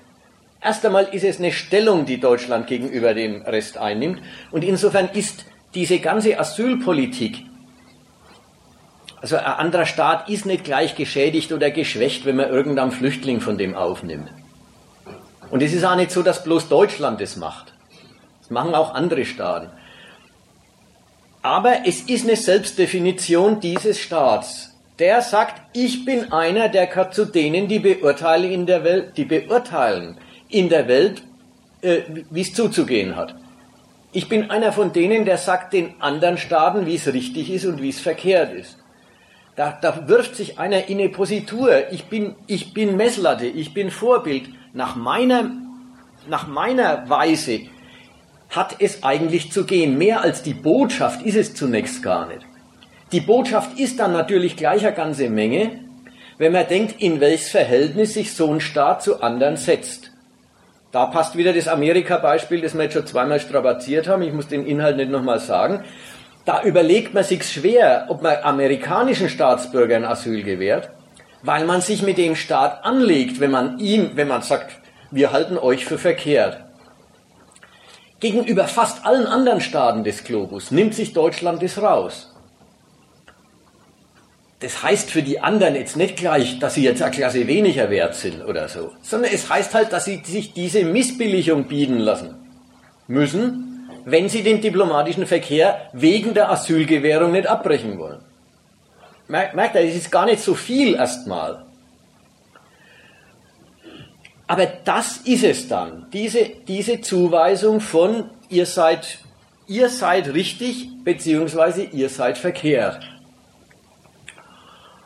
Und wenn Deutschland das jetzt im großen Stil macht mit, diesem, mit dieser Herbstaktion, dann macht es noch mehr als bloß, was es immer macht mit der Asylgewährung. Denn wenn wir jetzt über das Asyl geredet haben, haben wir ja eigentlich bloß das abstrakte Prinzip erläutert. Das Neue hat ja ein bisschen einen weitergehenden Inhalt. Das Neue heißt ja nicht nur, ja, ja, wir asylen, wir gewähren Asyl, wenn dieser oder jener bei uns anklopft und dann wird halt ein Asylverfahren durchgeführt und vor Richtern geprüft, ob der Asylgrund anerkannt werden soll. Sondern jetzt haben sie ja was Neues gemacht. Jetzt haben sie aus der Lage, die Susanne hat vorhin gesagt, missliche Lage, dass immer mehr kommen, dass die üblichen Methoden der Abschottung immer brutalisiert, immer mehr brutalisiert worden sind dass sie jetzt in den letzten zwei, drei Jahren eine Großkatastrophe nach der anderen mit Hunderten und Tausenden Toten im Mittelmeer hatten, dass sie dann am, auf, der Ost, auf der Balkanroute jetzt dann diese erstickten Menschen in den Lastwagen gehabt haben, dass also ja die Katastrophen zunehmen auf der einen Seite, auf der anderen Seite die europäischen Partnerstaaten sich an europäische Vereinbarungen, eigentlich an europäisches Gesetz immer weniger halten. In der Situation zieht die deutsche Regierung, äh, macht die Re deutsche Regierung eine Wende. Die Wende heißt jetzt nicht von totaler Abschottung zu to totalem Reinlassen, sondern die Wende heißt, dieses Flüchtlingsproblem kann man nicht mehr oder wollen wir Auch das ist wichtig. Die hätten natürlich auch sagen können, wir machen weiter wie bisher. Dieses Problem wollen wir nicht mehr klein handeln. Wir wollen es zu einem großen Tagesordnungspunkt der europäischen und der Weltpolitik machen. Und auch da merkt man wieder, das kann nicht jeder Staat. Das kann Liechtenstein nicht und das kann Ungarn nicht. Ungarn will es natürlich auch gar nicht. Aber Ungarn wird sich auch blamieren, wenn es sagen würde, ich mache das zum Thema der Weltpolitik. Deutschland sagt, wir können das und es hat viel Bedeutung, wir können das. Wir können das nämlich als Land verkraften, dass wir jetzt erstmal, nachdem kein Mensch, also kein Staat in Europa sich mehr an die Regeln hält, dass wir erstmal alle nehmen, die unterwegs sind und uns nimmer drum kümmern, durch welches sichere Drittland sie gekommen sind und wer schon mal wieder das Registrieren unterlassen hat. Wir können das im Sinn von wir können das verkraften. Wir sind ein Land mit einem Staatshaushalt, mit einer Infrastruktur, mit funktionierenden kommunalen Behörden. Wir können tatsächlich eine Million in einem Herbst unterbringen. Wer kann das noch? Das ist die eine Seite von wir können das. Und das Zweite ist, wir können das zum weltpolitischen Thema machen. Das können die anderen nicht einfach ignorieren. Und dazu gehört auch eine gewisse Statur von einem Land. Und insofern ist jetzt das, was ich angefangen habe mit dem Satz, das ist erstmal bloß eine Selbstdefinition und eine Art Notenverteilung an die anderen. Ja, ist es ja bloß. Ist es dann im nächsten Schritt, wenn Deutschland eine Flüchtlingspolitik im großen Stil draus macht, wirklich eine Ansage, wir wollen das Problem in Europa und überhaupt anders geregelt kriegen. Insofern bleibt es nicht bei der Selbstdefinition, sondern es wird richtig Politik draus. Es wird Politik draus in dreierlei Hinsicht. Die eine Hinsicht ist die EU. Eigentlich ist Deutschland mit der Bereitschaft, bis dato, ja, Kanzlerin sagt, das Asylrecht hat keine Obergrenze. Bis dato also vorerst unbegrenzt viele, die anrücken, auch aufzunehmen. Mit dieser Bereitschaft stellt sich Deutschland in Europa hin, in Europa hin und sagt, dann haben wir auch das Recht darauf zu bestehen, dass die Partnerstaaten sich diesem Problem stellen. Das muss man immerhin denken, das ist, das ist ein Hammer, weil die Partnerstaaten haben eigentlich den Standpunkt, sie haben das an den Außengrenzen oder sie ignorieren die Durchreise der ganzen äh, Mittelmeerflüchtlinge durch Italien, sie schauen einfach nicht gescheit hin. Und jetzt sagt Deutschland, nein, dem Problem muss man sich stellen. Also da folgt jetzt richtig, das ist jetzt Imperialismus der, der harten Art. Das ist nicht mehr Imperialismus der Definitionen und der, der Notenverteilung, der Wertigkeiten, sondern das ist, man setzt in Europa durch, dass das ein Thema ist, dem die anderen sich stellen müssen, die sich ihm gerade nicht stellen wollen. Für einen Teil der europäischen Staaten ist glatt die deutsche Bereitschaft, wir nehmen sie alle, ein materieller Sachzwang das Problem nicht mehr ignorieren zu können, weil diese Bereitschaft, wir nehmen sie alle, die Flüchtlingsströme erstmal richtig hat anschwellen lassen. Weil diese Bereitschaft, den anderen die Ströme ins Land holt, die sich vorn reinlassen und hinten wieder rausschicken müssen und dazwischen müssen sie die Eisenbahn organisieren. Und wenn Deutschland dann eines Tages, war ja dann in den mittleren Septembertagen äh, der Fall, naja, jetzt waren es wirklich zu viel, also sind an einem Tag 100.000 gekommen oder was. Äh, jetzt waren es wirklich zu viel, dann haben sie schnell die Grenzen dicht gemacht. Na, was war? Sofort staut sich in Österreich zurück, dann macht Österreich die Grenzen nach, ich weiß nicht was, Slowenien, Ungarn dicht, sofort staut sich dort. Die, richtig, die Fähigkeit Deutschlands, sowohl als, als, als, als Magnet zu funktionieren für Flüchtlinge, wie als die Macht, die sagt, so, jetzt kommen Sie, so, jetzt ist die Tür zu. Bringen Sie die Partnerstaaten selber in die Notlage, das Problem anders angehen zu müssen, als sie es wollen. Nach der Seite der Staaten, die gar nicht betroffen sind. wo die Flüchtlinge nicht hinwollen und wo sie nicht durchreisen, ist dieser materielle Sachzwang nicht zu haben. Das ist ein bisschen das Problem der gegenwärtigen deutschen Organisation einer neuen europäischen Flüchtlingspolitik. Klingt zunächst alles ganz pragmatisch, so nach dem Muster. Wenn Europa schon offene Grenzen hat, Schengen-Raum, es gibt keine Grenzkontrollen unter normalen Umständen zwischen den Partnerstaaten, wenn Europa schon offene Grenzen hat, dann muss es auch eine gemeinsame Asylpolitik haben und das schließt ein eine gemeinsame Definition von Asylgründen, eine gemeinsame Definition von sicheren Herkunftsländern, aus denen wir keine Asylanträge annehmen. Und es schließt ein eine gemeinsame Finanzierung des Grenzschutzes, eine gemeinsame Finanzierung und Einrichtung der Hotspots, ja, also dieser Erstaufnahmezentren in Süditalien, in Griechenland, an der bulgarischen Grenze im Osten. Es schließt ein die gemeinsame Finanzierung des Grenzschutzes und die deutsche Forderung, es schließt ein, dass die Flüchtlinge dann auch in Europa auf die europäischen Mitgliedsländer verteilt werden.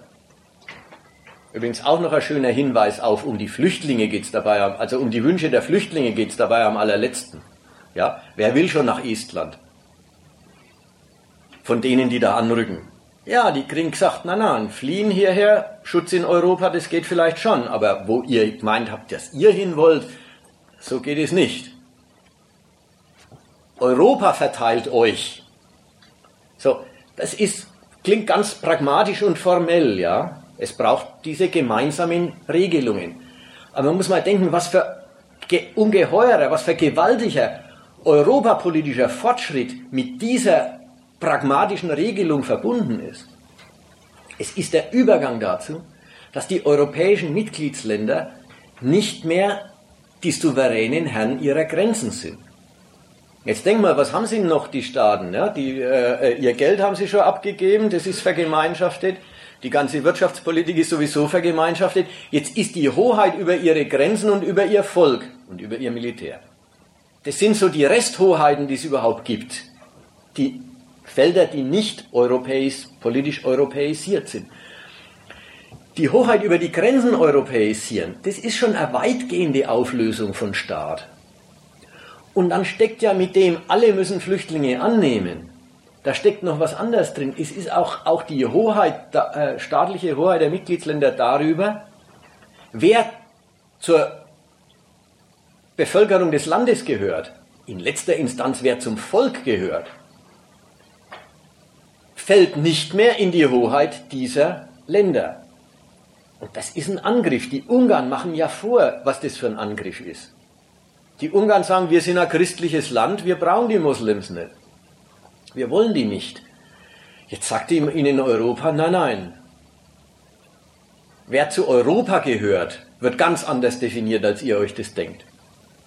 Und wer zu Europa gehört, gehört auch zu Ungarn. Ja, diese Lektion wird ihnen beigebracht. Da wird fast, möchte man sagen, es wird der erste Moment von europäischem Volk ausgerechnet an den Flüchtlingen in, äh, in Kraft gesetzt. Also insofern merkt man, äh, Flüchtlinge reinlassen, klingt alles furchtbar human, ist es ja auch. Ne? Aber die ganze Humanität hat eine ungeheure politische Bedeutung.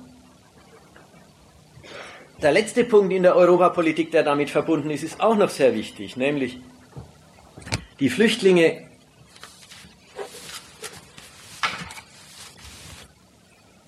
für die sich alle europäischen Mitgliedsländer verantwortlich fühlen müssen, kommen irgendwo her. Sie sind Produkt von falschem Regieren anderswo und Produkt von Weltunordnung, die es so gibt von Kriegen, Bürgerkriegen, zerstörten Weltregionen.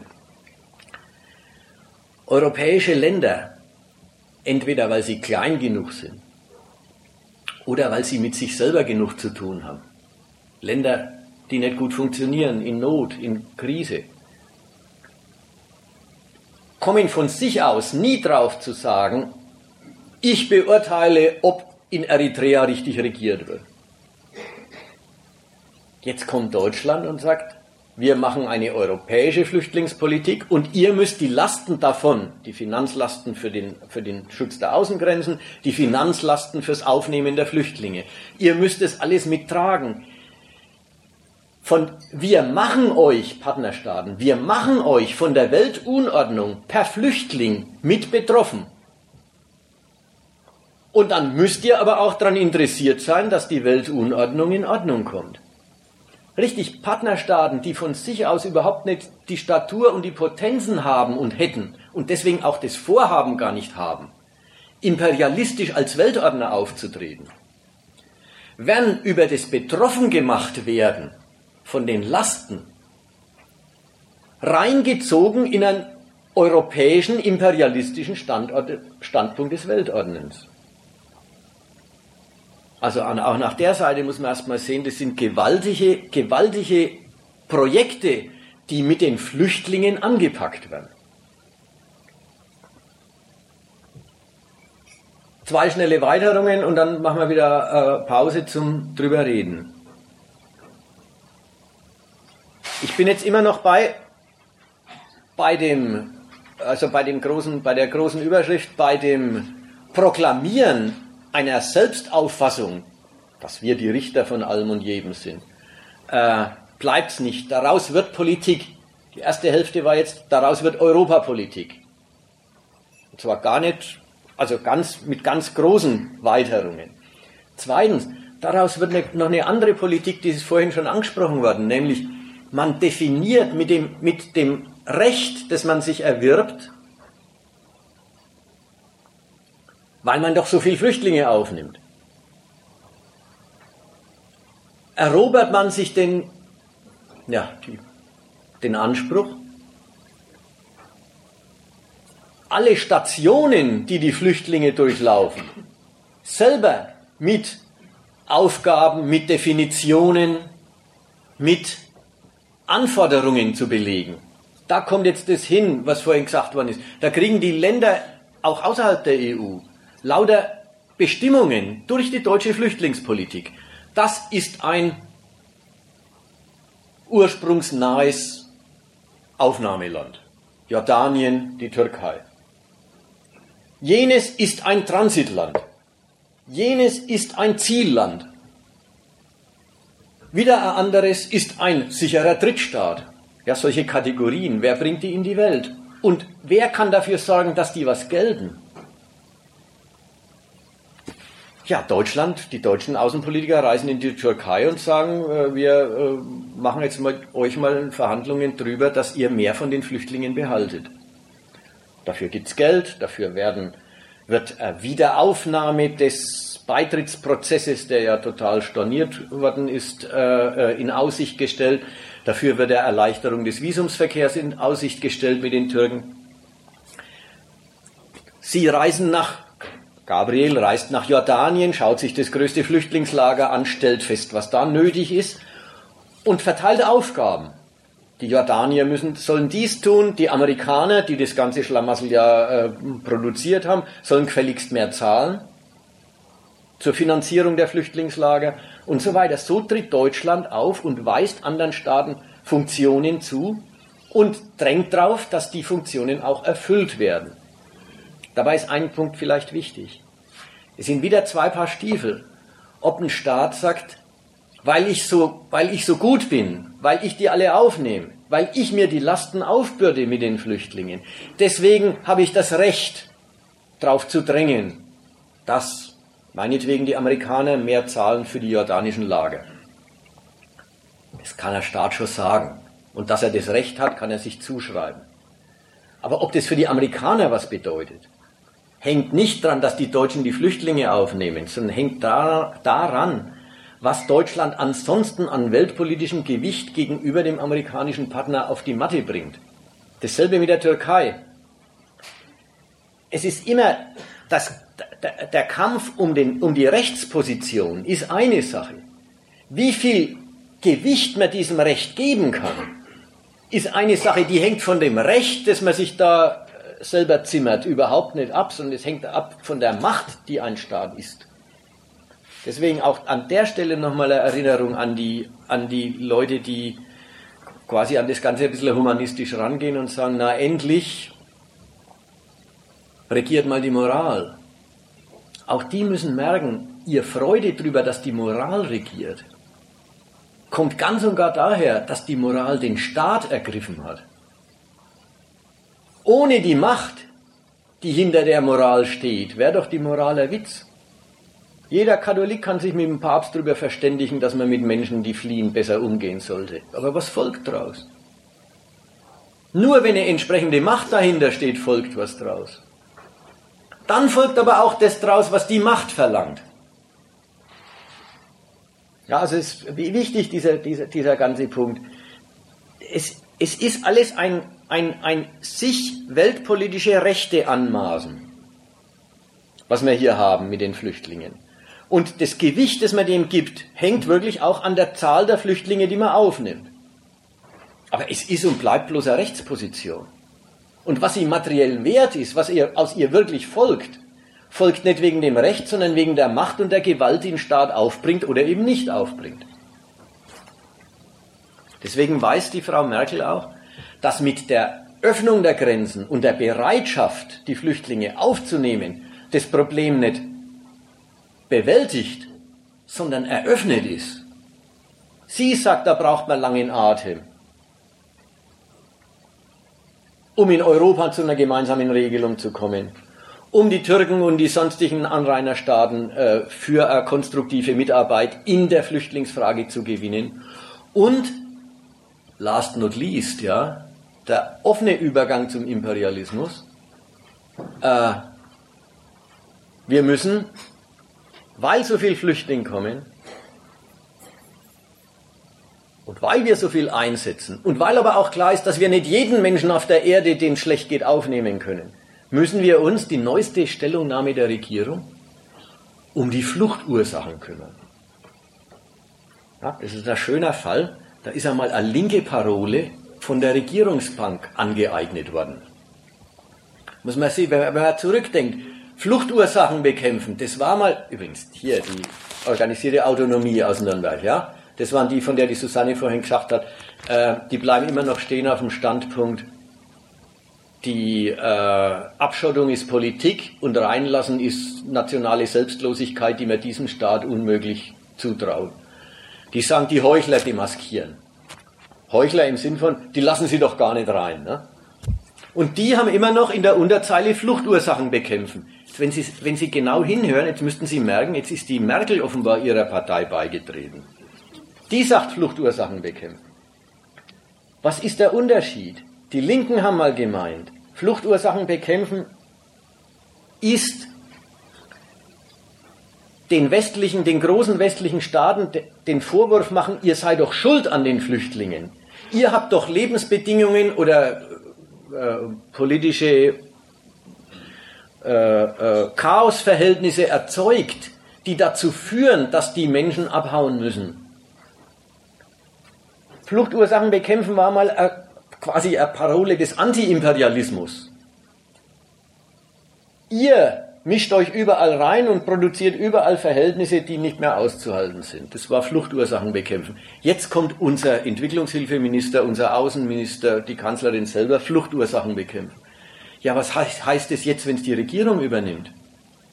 Wenn es die Regierung übernimmt, heißt, wir müssen überall für solche staatlichen Verhältnisse sorgen, damit die, dass die Menschen nicht abhauen.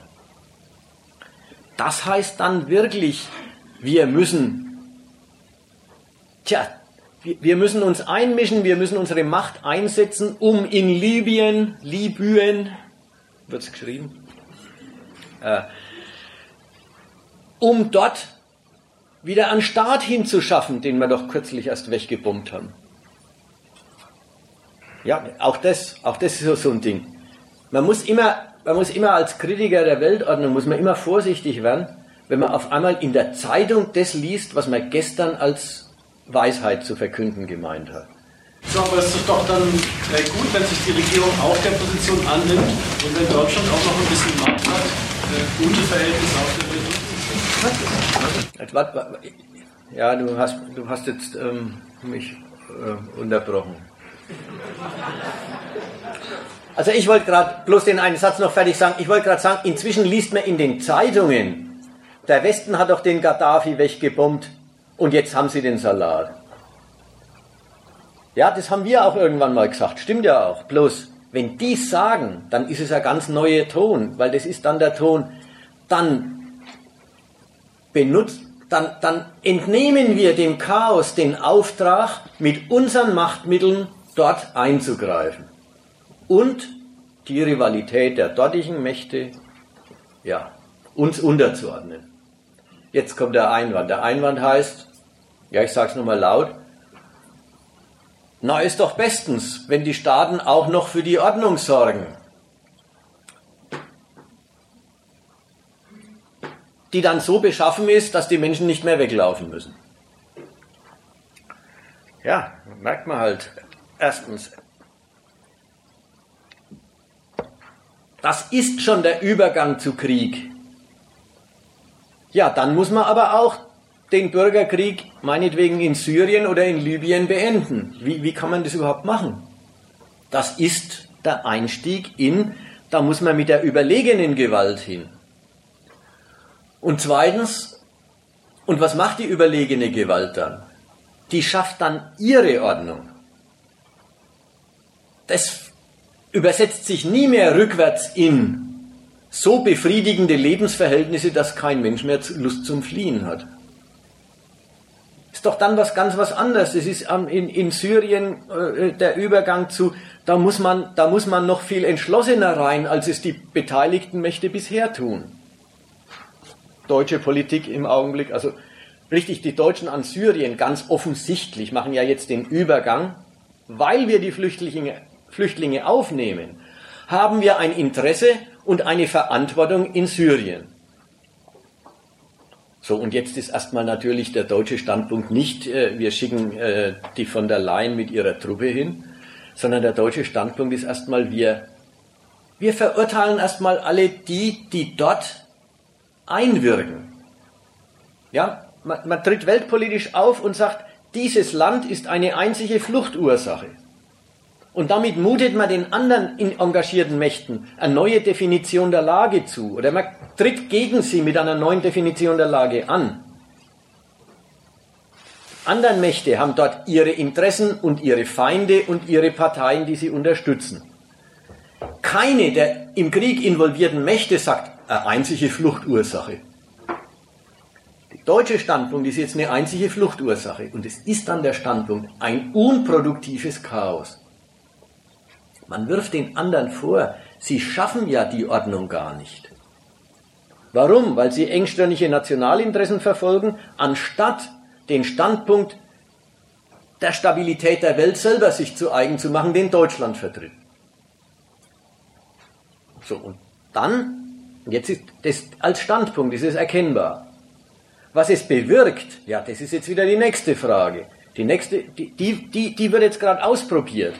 Steinmeier reist in den Iran, Steinmeier reist zu den Saudis und sagt, die sollen gefälligst beide einer politischen Lösung in Syrien sich zur Verfügung stellen. Und merkt, beide Parteien haben nichts als den Krieg in Syrien im Kopf. Die wollen, die wollen dort keinen Frieden. Die wollen dort sich durchsetzen und den Gegner äh, äh, aus der Region vertreiben. Kommt die deutsche Politik und sagt so, ihr sollt jetzt gefälligst alle den Standpunkt einnehmen, hier muss mal eine Befriedung her. Und allein das ist ein Angriff auf all die Mächte, die dort beschäftigt sind. Wie weit der Angriff reicht, ist eine Frage der Entwicklung der deutschen und europäischen Politik in Bezug auf Syrien, das können wir jetzt gar nicht beantworten. Aber der Standpunkt ist es. So, jetzt ähm, mache ich mal eine Pause. Ich habe eigentlich bloß noch einen Gedanken in dem ganzen Komplex, den kann man vielleicht in der Diskussion unterbringen. Ich habe mir ist noch nicht ganz jetzt, äh, die, äh, klar, äh, wie die, was vorhin als Beitrag kam, wenn man sagt, na ist doch gut. Also auch das, diese Situation mit Syrien, jetzt das Letzte, was du gesagt hast, dass eben die sollen, die sollen den Krieg bleiben lassen und Frieden und dort Frieden schaffen. Ne? Also diese, dieser Satz. So wie, wie führt man das korrekt zurück auf, auf, auf oder wie, wie, wie kritisiert man das? Weil das, das schwingt ja immer mit, na, es ist doch gut, was die da machen. Das war ja vorher kurz davor, hast du es ja schon in deinem Beitrag gehabt, aber das ist mir noch nicht ganz klar.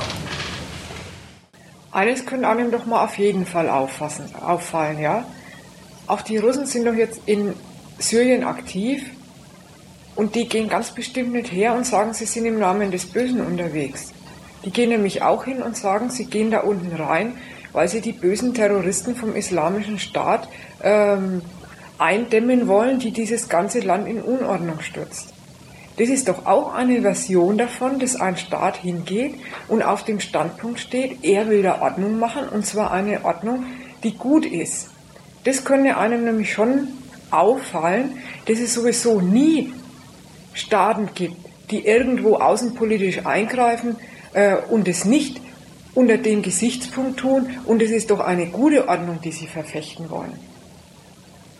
Ja, und da ist jetzt der Fall, ja, der, der Frau Merkel, unserer deutschen Frau Merkel, wird es fast geglaubt unter dem Gesichtspunkt, ja, jetzt ist doch tatsächlich Moral unterwegs. Wenn es Russland macht oder wenn es auch nur die USA machen, irgendwo anders militärisch einzugreifen oder zu sagen, es wird in andere Länder hinein regiert, auch wenn es nicht mit Waffen ist, äh, dass das sofort durchschaut wird, dass das eine eigennützige äh, Sache ist wegen der Beförderung von nationalen imperialistischen Interessen. Gut, das ist die, das ist halt bei Russland so, aber doch bei uns nicht. Das sagt sie doch. Das sage ich doch. Ja, aber dann, äh, das war das ist jetzt der Beweis dafür, dass, dass es bei uns dass da nicht endlich die Moralität gesiegt hat und, und die, die, die Macht, die Deutschland hat, äh, glücklicherweise sie kombiniert, kombiniert mit der Moralität. Das Argument mit dem Krieg hat mir nicht eingeleuchtet, äh, weil das, das lässt eigentlich den Maßstab stehen. Dann, das wäre, wäre ja gleich eine Kriegsfrage. Naja, dann, dann, dann ist es halt, ja, solche Verrückten, die äh, ständig für Bürgerkrieg sorgen, die, äh, dann ist es dann eben auch mal nötig, im Namen des Guten äh, dafür einen, einen Waffengang zu führen. Das, naja, und da muss man dann. Das, halt, das halt, wäre dann halt nötig. Da muss man halt Aber sagen. Das, das, der, der Maßstab bleibt doch bestehen. Nämlich, äh, Deutschland ist im Namen des Guten unterwegs und setzt seine Macht ein. Und dann kann man sogar noch vor dem Zurückschrecken, äh, vor einem Eingreifen in einen Bürgerkrieg sagen, ähm, naja, auch selbst das beweist nochmal die Humanität dieser Nation und ihre ganzen humanistischen Außenpolitik. So einfach mag man nicht in den Bürgerkrieg hineingreifen.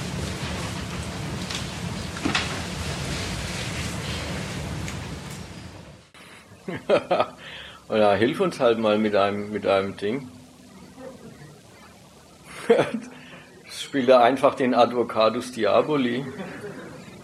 Also bis, zum Welt, bis zum Weltkrieg ist alles nichts anderes wie eine, wie eine Tat, um, um Menschen die Flucht zu ersparen. Gut, aber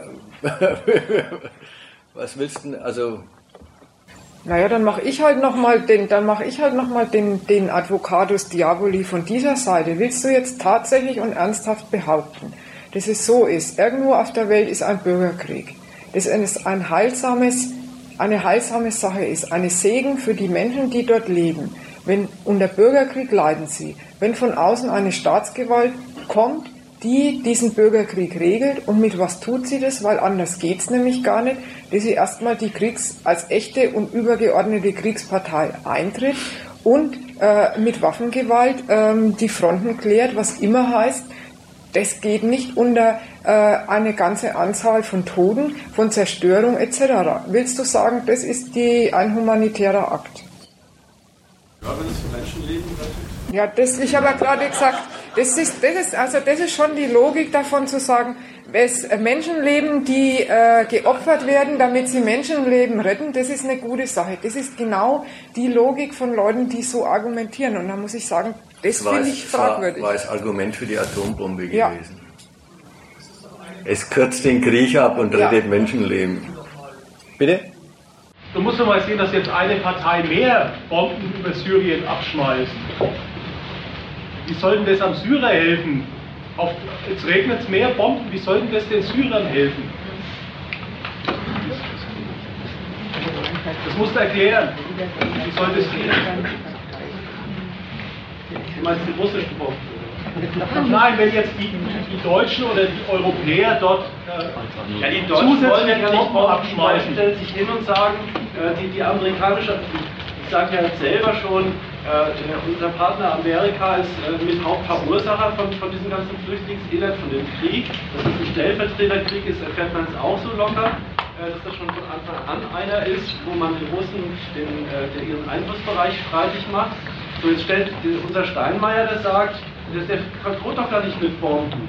Der sagt hier, Amerika, äh, statt immer so feindlich zu Russland zu sein, anerkennt mal, dass Russland da jetzt auch ein, äh, was mitzureden hat und man muss die einbinden.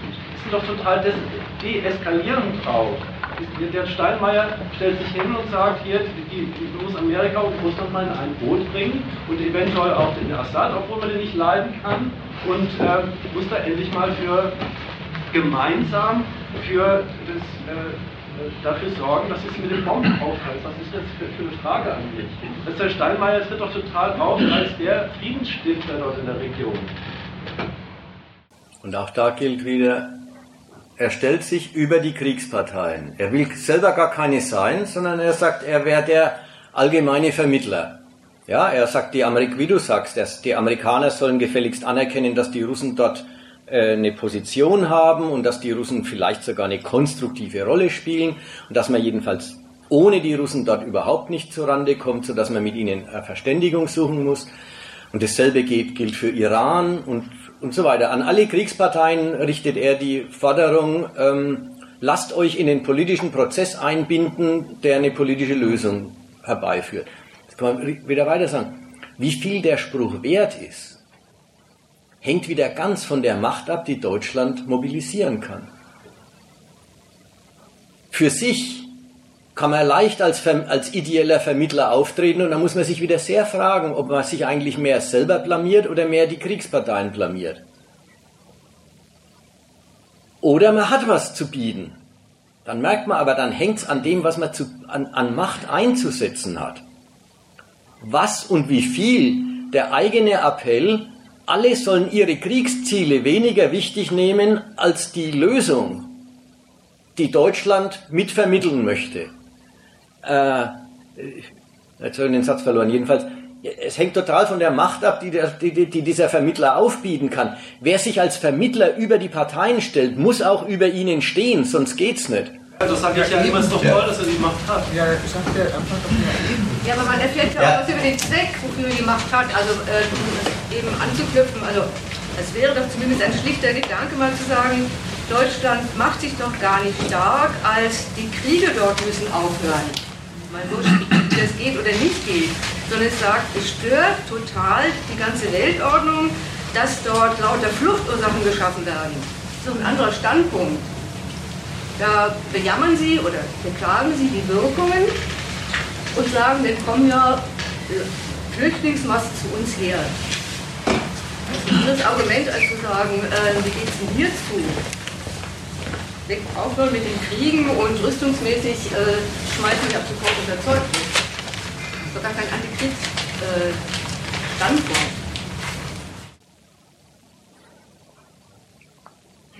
Naja. Also ich würde erst mal sagen, der Stand.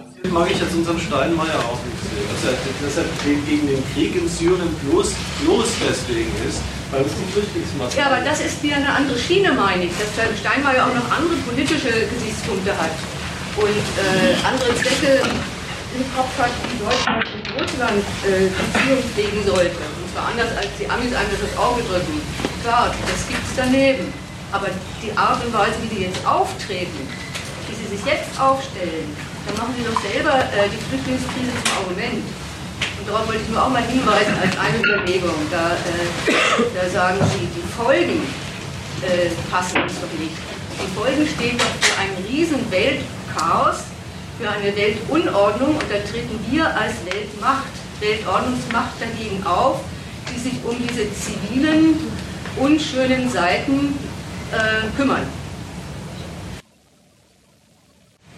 Ich, ich wollte vielleicht nochmal, äh, also mit der Frage, die, die ich vorhin aufgemacht habe, ne? vielleicht, lässt sich das ja, vielleicht lässt sich das ja auch so klären, äh, dass man an der Stelle, wo man jetzt rum überlegt, ja, ist es nicht gut, hat man da, eingestiegen ist ja der Vortrag äh, mit der Sache, naja, also wenn Staaten helfen ja, und hat über das Asylrecht aufgeklärt, dann da ist klar, dass der Einzelne, der hierher kommt und dem nach den politischen Sortierungen dann Asyl gewährt wird, der hat, der hat Schutz, dem erfährt, der kann hier überleben, wie auch immer, aber er, er hat Schutz vor Krieg und sonst was. So, was man, wenn, wenn man an dem Gedanken festhält, streicht man eigentlich die Seite durch, dass er deswegen Schutz gewährt, weil es, ein, weil es ein, sich einem politischen Kalkül verdammt.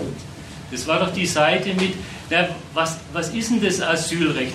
Was, worüber erklärt sich da dieser Staat, der Asyl gewährt? Er erklärt sich zur Aufsicht über andere Gewalten. Da meine ich, da ist es ein anderes, das ist ein, da ist man bei einer staatlichen Berechnung und da ist das Abfallprodukt in dem Fall, will ich mal sagen, dass der Einzelne dann tatsächlich, wenn er hierher kommt, äh, seine, seine Sicherheit erfährt. Ja? Also dass vielleicht da überhaupt dann die ganzen, auch das, die ganzen weiteren Folgen, was das für den Staat dann, was der für Übergänge macht in der Form, lauter Konsequenzen aus seinem Verhältnis zur anderen Staatenwelt ist und nicht, äh, ob es dem dort oder jenem dreckig geht oder nicht. Also dass vielleicht man sich das auch mal so klar machen kann. Ja, ich, vielleicht mal noch, noch ein Versuch in folgender Richtung. Worüber man jetzt sich wieder verfranst, ja, mit dem, äh, mit dem Problem, äh, Ordnungsstiftung ist doch bestens, wenn sie zur, äh, ja, dazu führt, dass die Menschen die Heimat nicht verlassen müssen. Ja. ähm, worüber man sich verfranst, ist, sind, ist äh, die, die idealische Zielsetzung der Politik, der sie sich da verschreibt nämlich eben Flüchtlingen helfen. Da waren jetzt viele Versionen heute Abend im Gespräch von Macht und Moral. Das eine war, Flüchtlingen helfen, na gut, sagen wir Flüchtlingen helfen, aber wer kann ihnen schon helfen? Der Privatbürger kann sowieso nicht, das kann eh bloß der Staat. Dann macht, wegen seiner Macht ist sei Moral überhaupt was wert. Das war die eine Version. Die nächste Version ist, die Moral, für die, mit, mit der wir unterwegs sind, rechtfertigt dann unsere Ansprüche an andere Staaten. Das war deins, ja. Wir fällen Urteile über andere Staaten, weil wir sind ja fürs Gute zuständig und als solche äh, berechtigt, es zu tun. Und jetzt fragt sich jeder wieder, äh, ist jetzt das Interesse oder ist das Verpflichtung oder ist das ethische Orientierung? Und da muss man sagen, da charakterisiert sich ein Land als ambitionierte Weltmacht, dass sie nicht mit kleinen Nationalinteressen gegen andere antritt, sondern dass sie gleich mit Ordnungsideen an den Rest der Welt rantritt. Dass sie vom Rest der Welt verlangt, es müsse gut regiert werden, damit die und die Ordnung erhalten bleibt. Oder Staaten müssten sich in die und die Ordnung einfügen dass die ganze Ordnung natürlich die Basis des Interesses dieses Staats ist. Dass ein Staat, wie die Amis es immer schon tun, sich als Hüter der Weltordnung präsentieren, als Weltpolizist. Das immer mit dem Ton, wir, wir, wir, wir hüten da etwas, was höher ist als bloß unsere Nation und unsere Nationalinteressen, nämlich die Ordnung der Welt, die auch die anderen brauchen. Das hört jeder bei den Amerikanern raus als, naja, das ist halt ihr Suprematie, das ist ihr Dominierungswille. Hat die Susanne vorhin schon in einem anderen Zusammenhang gesagt, bei allen anderen Staaten hört man immer raus, wenn sie sich auf Höheres berufen, dass das, da wird es durchschaut. Und beim eigenen wird es nicht durchschaut. Aber jetzt will ich noch was anderes dran sagen. Ich wollte sagen, dass ein Staat überhaupt mit Höherem ankommt, Denk mal, die Ungarn kommen nicht mit höherem an. Die kommen an mit, wir haben wir können die Flüchtlinge nicht gebrauchen. Die kommen nicht mit Weltordnungsideen, mit Ideen, wie es richtig wäre auf dem Globus für alle. Wenn ein Land damit ankommt, dann präsentiert sich's gleich als eines, das den anderen gegenüber die Ordnung vertritt, das die anderen auf die Ordnung verpflichten will, die natürlich im Interesse dieses Staates ist. So steckt, äh, also so fällt das hohe Gut für Stabilität sorgen, damit niemand abhauen muss, und Nationalinteresse zusammen, dass die Ordnung selber das Interesse von solchen Mächten ist, die eben die Ordnung zu nutzen wissen und sich als solche über die anderen drüber stellen und sich zu den Aufpassern und die andere, anderen zu, den, zu denen rechnen, auf die aufgepasst wird. Also ist ja nicht der, der Inhalt. Es, äh, schaffen Sie jetzt, wenn Sie in Syrien eingreifen, eine Ordnung?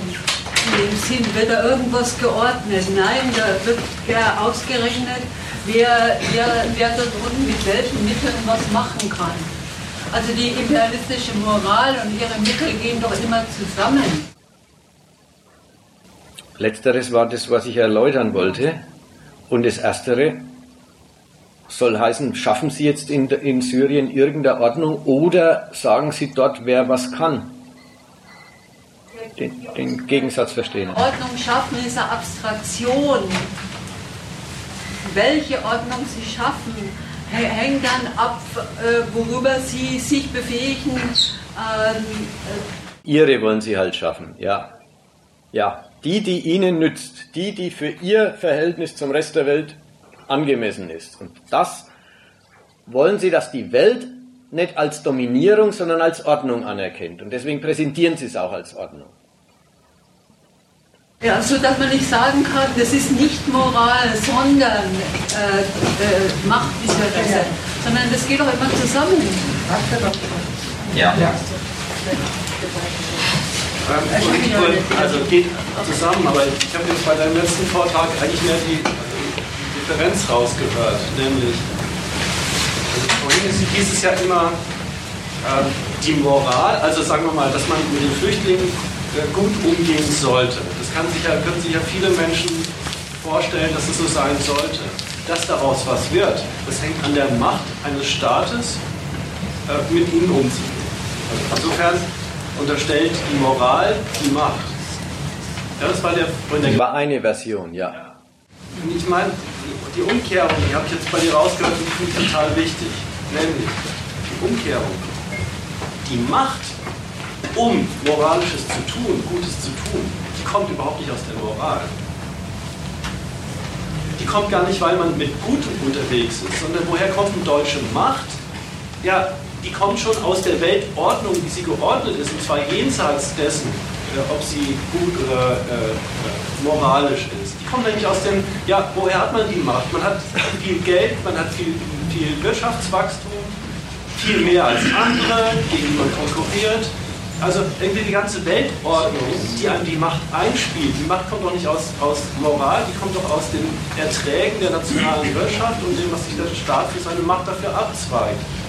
Insofern, das wenn man ähm, das kommt aus der realen Weltordnung, so wie sie geordnet ist und wie man an, an ihr als äh, Großmacht äh, ihre Erträge daraus schlägt. Daran merkt man, meine ich, dass, äh, dass die Moral, die in Auf die, die immer unterwegs ist und die ja genau den Inhalt hat, den er die ganze Zeit betont, nämlich äh, ja, die, die, den Platzanweiser in der Staatenwelt, sich als Platzanweiser in der Staatenwelt aufzuspielen und gemäß seinen Machtmitteln das auch praktisch zu verfolgen.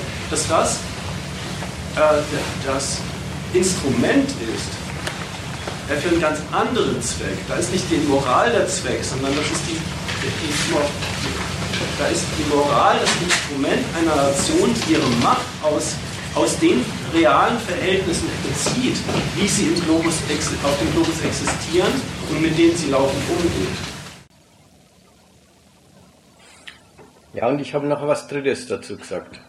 Noch was Drittes, nämlich Und die Weise, wie so eine Macht, die sich über andere drüber stellt, ihr Interesse verfolgt, ist nicht einfach Interesse, sondern ist die Regeln, nach denen die anderen äh, spielen müssen. Dieses, das Interesse tritt da wirklich als Ordnung auf, nicht als, äh, weiß ich, fünf, fünf Milliarden kassieren. Nicht als bestimmtes, eng gefasstes materielles Interesse, sondern als, tja, als die Ordnung, die man der Welt verpassen möchte. Ja, und deswegen, also so, das ist auch nochmal eine Variante, wie Moral und imperialistisches Interesse zusammenfallen. Dass sich die Vormacht gar nicht als die, als der größte Räuber, sondern als der, als der Regelsetzer betätigt. Es geht in dem Fall zu weit auseinander. Also ist klar, also als Regelsetzer kann man, kann, man, kann, kann man was demonstrieren. Aber man muss auch irgendwie was davon haben. Was weiß ich, Amerika nach dem Ersten Weltkrieg hat sich als Regelsetzer aufgespielt erwirken, aber er konnte, was weiß ich, den Franzosen und Engländer die Kolonien streitig machen. Aber was jetzt Deutschland jetzt davon haben soll, jetzt da die Regeln zu setzen? Also ja. ich, ich, ich, ja. also ich, ich, ich, ich kapiere es schon, aber ich finde es irgendwie sehr, sehr weit weg. Dazu wollte ich eben was gesagt haben und, und da sehe ich gar nicht, dass das äh, der dritte Gedanke ist. Sondern das war eigentlich die Antwort auf die Frage.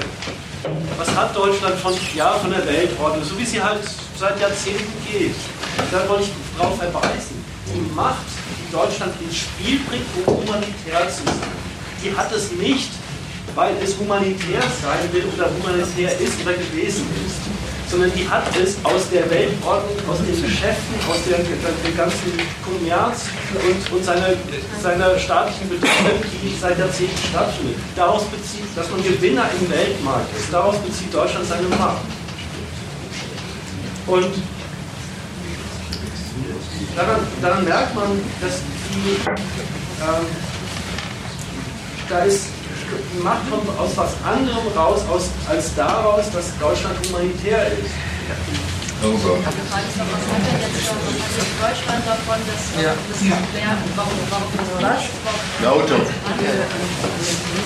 Ja, aber das war doch die ganze Zeit Gegenstand des, äh, des also nochmal, die, da, die hinten ist jetzt nochmal gesagt worden, gegen den Redner, dass der, der Beitrag jetzt doch heißen sollte, er Ihm ist nicht klar, was eigentlich Deutschland jetzt davon hat, dass es die ganzen Flüchtlinge aufnimmt. Er möchte jetzt mal den Ertrag wissen, was das bedeutet in puncto Ordnungsmacht. Und da meine ich auch, war die Antwort von hinten, die hat da nicht dazu gepasst. Also da muss man was anderes dazu sagen.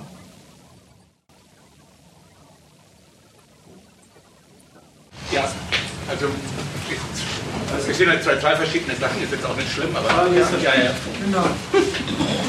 Der ganz getrennt von einem konkreten Erfolg, den man jetzt direkt im Euro beziffern könnte, etabliert sich doch damit Deutschland als, als eine Macht auf der Welt, die, eine Geschäfts-, die in der Lage ist, eine Geschäftsordnung zu definieren, an der sie dann verdient, an der sie sich dann bereichern kann. Eine Geschäftsordnung, die sich eben in Gleichheit, Freiheit, Demokratie ausdrückt. Das ist die Grundlage der Geschäftsbeziehungen, die äh, äh Deutschland dann vielleicht später auch äh, äh, ähm, mit Syrien äh, pflegt. Ich habe weltweit freie Wohnartwahl Was dazu gehört, weltweit freie Wohnortwahl. Was? Fra Wohnortwahl? Freie Wohnortwahl. Ich meine, das wäre nicht natürlich schön, aber ich glaube es nicht. Einen Punkt hatten wir doch aber vorhin, der auf jeden Fall schon mal sehr handfest und materiell ist. Ja, das ist die Seite mit dem Europa nimmt Flüchtlinge auf und Deutschland ist der Anwalt davon und nimmt jetzt am Material der Flüchtlinge sich vor, in Europa eine Einigung zu erzielen hinsichtlich dessen, wie mit denen umgegangen wird, wie die zu verteilen sind, wie das Grenzregime ist. Also das ist eine ganz materielle Sache, wo auch ganz klar ist, was Deutschland davon hat. Das ist nämlich die Einigung und die Unterordnung, zu denen es jetzt die anderen Staaten Euro nötigen will, anhand von dem Material macht, was es selber aufgenommen hat. Also da sind die das Erpressungsmittel, die Ungarn leiden selber drunter, dass die immer einreisen wollen. Also die Deutschen haben damit ja einen Sachzwang nicht nur für sich gesetzt, sondern für ganz Europa, der zu regeln ist. Da ist die Sache, meine ich, völlig entschieden und klar. Das ist, ähm, die nehmen sie auf, setzen sie Sachzwänge und an diesem Sachzwang setzen sie Regeln durch, die sie in Europa sowieso meinen, dass man die auf die Agenda setzen muss. Es ist vorhin auch gesagt worden, die Flüchtlinge werden als Material genommen, um auf der Welt anderen Staaten ihre Rangordnung zuzuweisen, ihnen zu sagen, was sie für welche sind und in welche Kategorien von Staaten sie können. Und die, die, die Zweifel, die da gehören und die Zweifel, die da entstehen, zu fragen, ja, was hat denn, äh, was hat denn äh, Deutschland davon, äh, anderen ihre Rangplätze zuzuordnen? der bestreitet den imperialistischen Gehalt von denen oder versteht ihn nicht. Das muss man nochmal erklären. Wenn, den, wenn Deutschland in der Lage ist, den anderen einen Rang zuzuweisen, was es ist, dann kann es auch von anderen Staaten an andere Staaten Ansprüche stellen, was die demnächst einzulösen hätten. Zum, zum Beispiel, doch, zum Beispiel doch den Anspruch, jetzt, kommt, jetzt ähm, geht der Steinmeier doch gerade mit Ansprüchen auf die Welt los, zum Beispiel an alle beteiligten Parteien in Syrien, den Konflikt mal so zu betrachten, dass das als einzige Fluchtursache definiert ist. Da sind lauter Parteien mit ihren Interessen unterwegs, die Russen und die Amerikaner, Saudi-Arabien und der Iran. Denen wird mal gesagt, und übrigens, die sind mit ihren Interessen unterwegs und nennen das auch alles Ordnung, jeweils ihr Interesse. Selbst der islamische Staat will doch da noch eine Ordnung durchsetzen. Die sieht halt ein bisschen anders aus. Und sagt, all den Parteien, die da unterwegs sind, die sollen mal auf ihre Ordnung und auf ihre Interessen verzichten und das dann unter der Maßgabe einer deutschen Ordnung, nämlich der Bekämpfung der Fluchtursachen betrachten und deswegen ihr Interesse ein Stück weit zurückstecken und diesen Konflikt, den sie aus ihren Zwecken angestachelt haben und weiterführen den mal unter der deutschen Maßgabe für beendet erklären. Das ist doch eine sehr konkrete äh, Anmaßung an die, an die Staatenwelt. Äh, die sollen alle von ihren Interessen zurücktreten. Und das deutsche Interesse, mit dem es sich jetzt wieder in einen Konflikt einmischt, wo Deutschland ein ganzes Stück weit ausgemischt war. Die anderen haben halt gebombt und die Deutschen haben zugeguckt, sich in diesen Weltkonflikt einzumischen und es nach seinem Interesse regeln zu wollen. Das ist ein ziemlich konkretes Interesse. Und wenn jetzt die Frage ist, ja, von, äh, von ganz hinten, man sieht doch gar nicht, dass materiell sich das eigentlich auszahlt. Ja, daraus kommt doch die Frage her, warum machen die das? Sagt, haben die eigentlich tatsächlich Erfolg damit? Die haben doch erstmal den Anspruch postuliert. Ja, das wird sich rausstellen müssen und die Merkel sagt ja auch, da ist viel zu tun. Aber man muss doch da erstmal zur Kenntnis nehmen, dass sie den Anspruch, dass Deutschland die Ordnungsinstanz ist, wo sie sich schon ihre Vorstellungen machen werden, was dabei für Deutschland rausspringt, dass der jedenfalls mal in der Welt ist und dass sie mit dem Anspruch, wie gerade jetzt gesagt worden ist, auf andere Staaten zugehen. Also die, die, die Frage, was nützt denen, die Flüchtlinge aufzunehmen? Die Flüchtlinge nützen erstmal nichts. Das ist die selber, die nützen nichts. Die nützen. Ja, was nützt was nützt ihnen es zu tun, äh, die, die, Posi die Position einzunehmen, ja? Und da merkt man bloß, sie nehmen einfach die Position ein. Und damit machen sie, äh, äh, das, das hat was von, man wirft seinen Hut in den Ring. Man sagt anderen, was man beansprucht, was man von denen will, ist jetzt haben vieles zu, zu gesagt worden, dass man es damit noch nicht hat, nicht kriegt, das kommt davon, dass man sich damit in die Konkurrenz mit anderen Mächten begibt, ja. die ja das ihre wollen und die keineswegs Lust haben, Deutschland äh, äh, zu gefallen zu sein. Sodass dann alles die Frage wird, wer hat welche Mittel ins Feld zu führen, um diese oder jene eigene Zielsetzung durchzusetzen. Nur, dass Deutschland sich überhaupt auf der Ebene meldet, das entnimmt man dieser Flüchtlingsaktion. Und man kann ja eines noch sagen, es ist natürlich eine Absurdität, ja, wenn Nationen Deutschland in Konkurrenz zu den anderen antritt und sagt, ich will den Ordnungsanspruch durchsetzen. Also wenn man das in Form von Konkurrenz kritisiert und sagt, was haben denn die da vor? Aber ein bisschen komisch ist es wenn man sagt, und einem leuchtet jetzt überhaupt nicht ein, was die vorhaben, ja, so geht's zu in der Staatenkonkurrenz. Da ist der Preis nicht vorher vergeben, weil die Konkurrenz geht ja darum, dass man den Preis erringt. Und das ist erstmal eine Frage der tätigen Durchsetzung, die sich rausstellen muss im Kampf mit den anderen. Und ja, und ich kann noch sagen, dass, dass es ordentlich nutzlos war. Das sieht man schon daran, dass ähm, die Merkel jetzt in den USA im Parlament sprechen durfte und von den Ländern auch Gehör findet. Also die gehen ja jetzt richtig darauf ein und selbst die USA die unterschreiben jetzt den deutschen Standpunkt, ja, da handelt es sich um eine Krise und vorher wurde dieses ganze Flüchtlingsding nie als eine Krise bezeichnet. Also, dass, dass sie da Gehör finden von der Staatenwelt, ist doch schon mal ein Zeichen dafür, dass, ähm, also immerhin dafür, dass Deutschland genügend Macht hat, den Anspruch ja. anzubilden. Ich finde, es ist noch die Frage offen, woraus diese Macht erwächst. Da habe ich wirklich ein riesen Fragezeichen.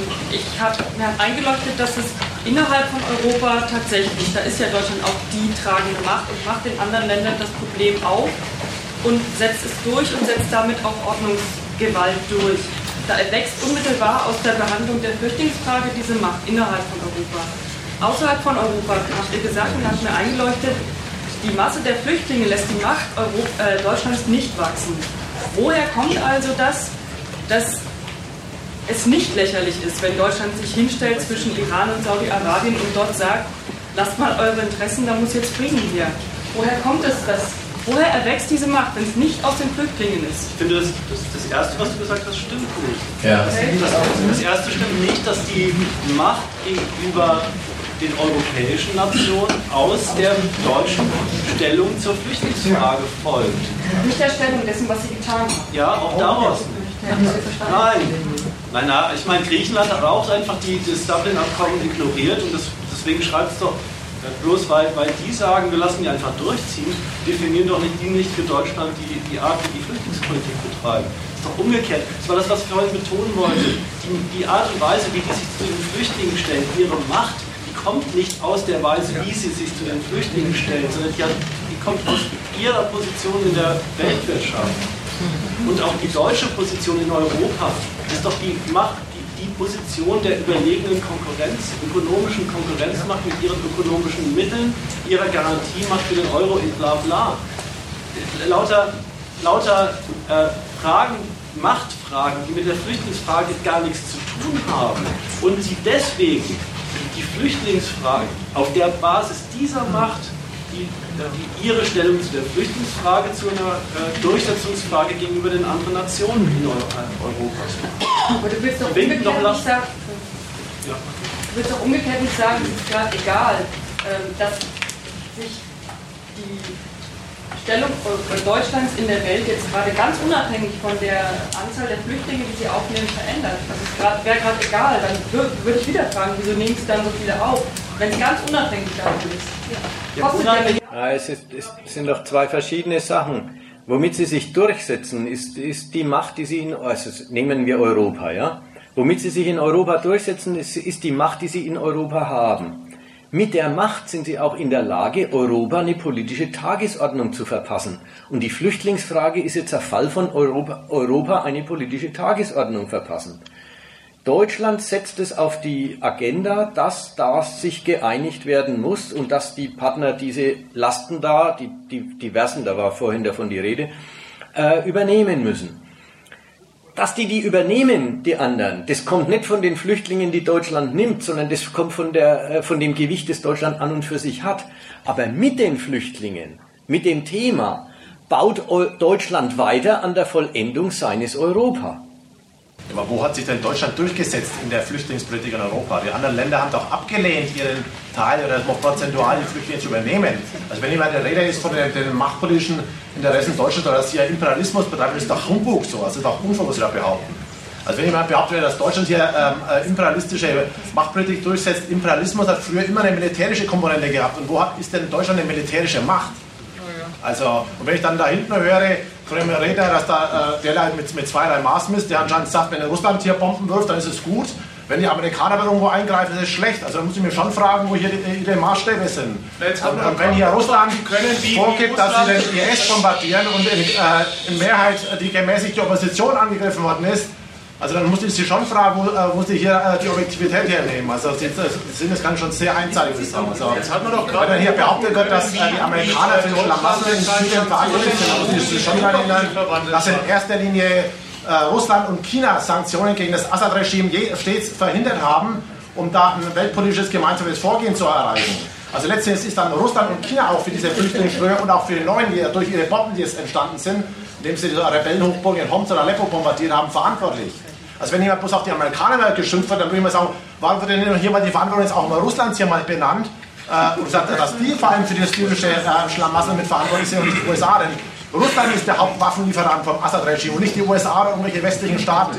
Also ich weiß jetzt nicht, jetzt sind noch zwei Fragen bei Ihnen völlig durcheinander gegangen. Sie haben angefangen mit der Frage und haben gesagt, es stimmt doch nicht, wenn wir Deutschland Imperialismus vorwerfen, den er in Europa durchsetzen will, seinen Standpunkt, weil sie hätten nichts durchgesetzt. Und deshalb sagen Sie, Deutschland ist keine imperialistische Nation, Deutschland hat auch keine Waffen. Das war die eine Frage. Und die zweite Frage war diejenige, ähm, wo vorhin ja gesagt worden ist, alle Staaten durch die Bank. Und da ist nicht gesagt worden, nur die Amis und die Russen nicht, sondern alle Staaten argumentieren damit, dass sie für eine gute Ordnung unterwegs wären. Das ist der zweite Themenkomplex. Ja, aber äh, äh, was möchten Sie jetzt geklärt sehen?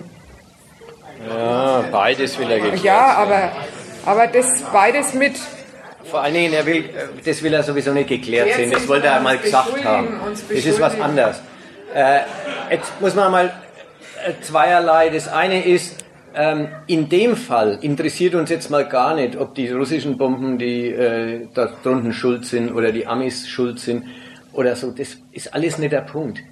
Wenn, ich habe vorhin Gabriel zitiert, der gesagt hat, die Amerikaner, die an die an dem Chaos in Syrien nicht unschuldig sind, sollen quelligst für das äh, Flüchtlingslager in Jordanien, das ist so eine Riesenstadt, äh, da sollen die mehr Geld hergeben. Das hat der gesagt, das war jetzt gar nicht meine Rede.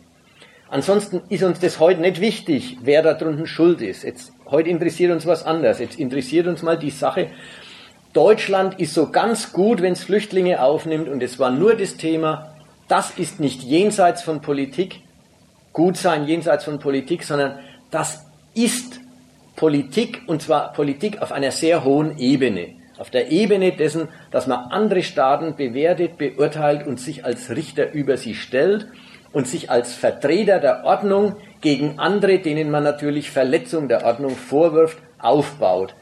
Das war die Rede. Und die Rede hat erstmal bloß den Charakter, so stellen die sich hin. Was sie dann dafür tun können, dass die anderen dem gehorchen, ist eine ganz andere Frage. Und da macht sich sehr zu Recht, das, so wie gesagt, sehe ich den Einwand ja auch ein, da macht sich dann schnell geltend, dass die anderen gar keine Lust haben, das einfach zu übernehmen. Und dass dann die Frage, welche Mittel Deutschland eigentlich einsetzen kann und einsetzt, wirklich auf den Tisch kommt. Und da würde ich jetzt nicht auch, will ich jetzt auch nicht sagen, das wäre schon fertig oder die Deutschen scheitern an dem Versuch oder sie scheitern nicht. Beides ist drin. Aber dass die einen Euro Europagipfel nach dem anderen machen über die Frage, kriegen wir jetzt endlich so eine Verteilung der Flüchtlinge hin und kriegen wir die Finanzierung dieses Grenzschutzes bezahlt. Das ist schon ein deutsches Insistieren drauf. Die anderen können nicht einfach sagen, interessiert sie nicht. Und dass die Gipfel überhaupt stattfinden, ist die erste Konzession, ja, einfach sagen, es interessiert Sie nicht, können Sie nicht. Und jetzt wird rumgefeilscht, wer welche Konzession, wer welche Leistung dabei erbringen muss. Mehr ist zunächst gar nicht behauptet. Aber worauf Deutschland hinaus will, das ist vorhin benannt worden. Das will ich jetzt nicht wiederholen. Ja. Also diese Vereinheitlichung der Asylpolitik hat eine viel weitergehende Bedeutung als bloß auf die Flüchtlinge bezogen das, was ich vorhin mal gesagt habe, das will Deutschland erreichen. Und wie gesagt, ob sie es schaffen oder nicht, das ist eine andere Frage. Noch ein anderes Argument war, wo hat denn Deutschland Waffen? Naja, so ein ganzer Zwerg ist es auch wieder nicht. Aber es stimmt, die entscheidende Einmischung in die Weltpolitik von Deutschland besteht nicht im Großen und Ganzen, nicht im eigenständigen Einsatz ihrer Waffen, sondern in der Regel in der Benutzung der Waffen als Bündnisbeitrag. Das ist eine Wirtschaftsmacht, aber keine militärische Macht. Ja, auch ein bisschen ein Militär, auch, durchaus auch eine militärische Macht. Ja, die Sache mit dem Militär haben Sie ja. ins Spiel gebracht. Es war vorhin von Macht die Rede, dann sagen Sie keine Militärmacht und, und jetzt ist es eine Wirtschaftsmacht. Naja, jetzt ist eben ja, Militärmacht und Wirtschaftsmacht sind zwei verschiedene Dinge grundsätzlich. Ja, aber er, er, will, er, er will sagen, und die Deutschen setzen dann eben erstmal ihre Wirtschaftsmacht in dem Sinn ein. Und das hat ja in Europa eine gewaltige Bedeutung, Wirtschaftsmacht einsetzen. Das war die, der. Und die zweite Seite mit der militärischen Macht, da ist ja auch nicht so, dass Deutschland darauf verzichtet, beziehungsweise dass die Europäische Union ja auch daran arbeitet, auf Betreiben Deutschlands, dass da äh, eine andere Potenz dahinter kommt. Ja, aber ist doch nicht, noch nicht entschieden bislang. Das ist ja noch, noch keine Das hat ja keiner behauptet.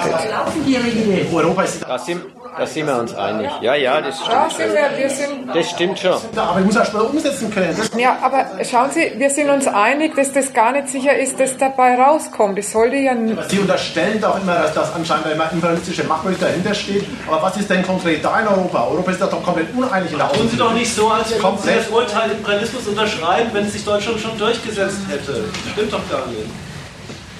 Was ich mal als Imperialismus bezeichne, das würde mich schon mal interessieren. Also wie schon erwähnt, also Imperialismus hat immer eine starke militärische Komponente gehabt, schon in den späten 8, äh, 19. und Anfang des 20. Jahrhunderts. Sie argumentieren, damit, Sie argumentieren damit, Sie argumentieren damit, dass sich Deutschland womit noch nicht, noch nicht durchgesetzt hat. Angenommen, es hätte sich schon durchgesetzt, würden Sie dann das Urteil teilen, Deutschland betreibt Imperialismus gegenüber anderen Nationen? Das ist kein Imperialismus, sorry. Also.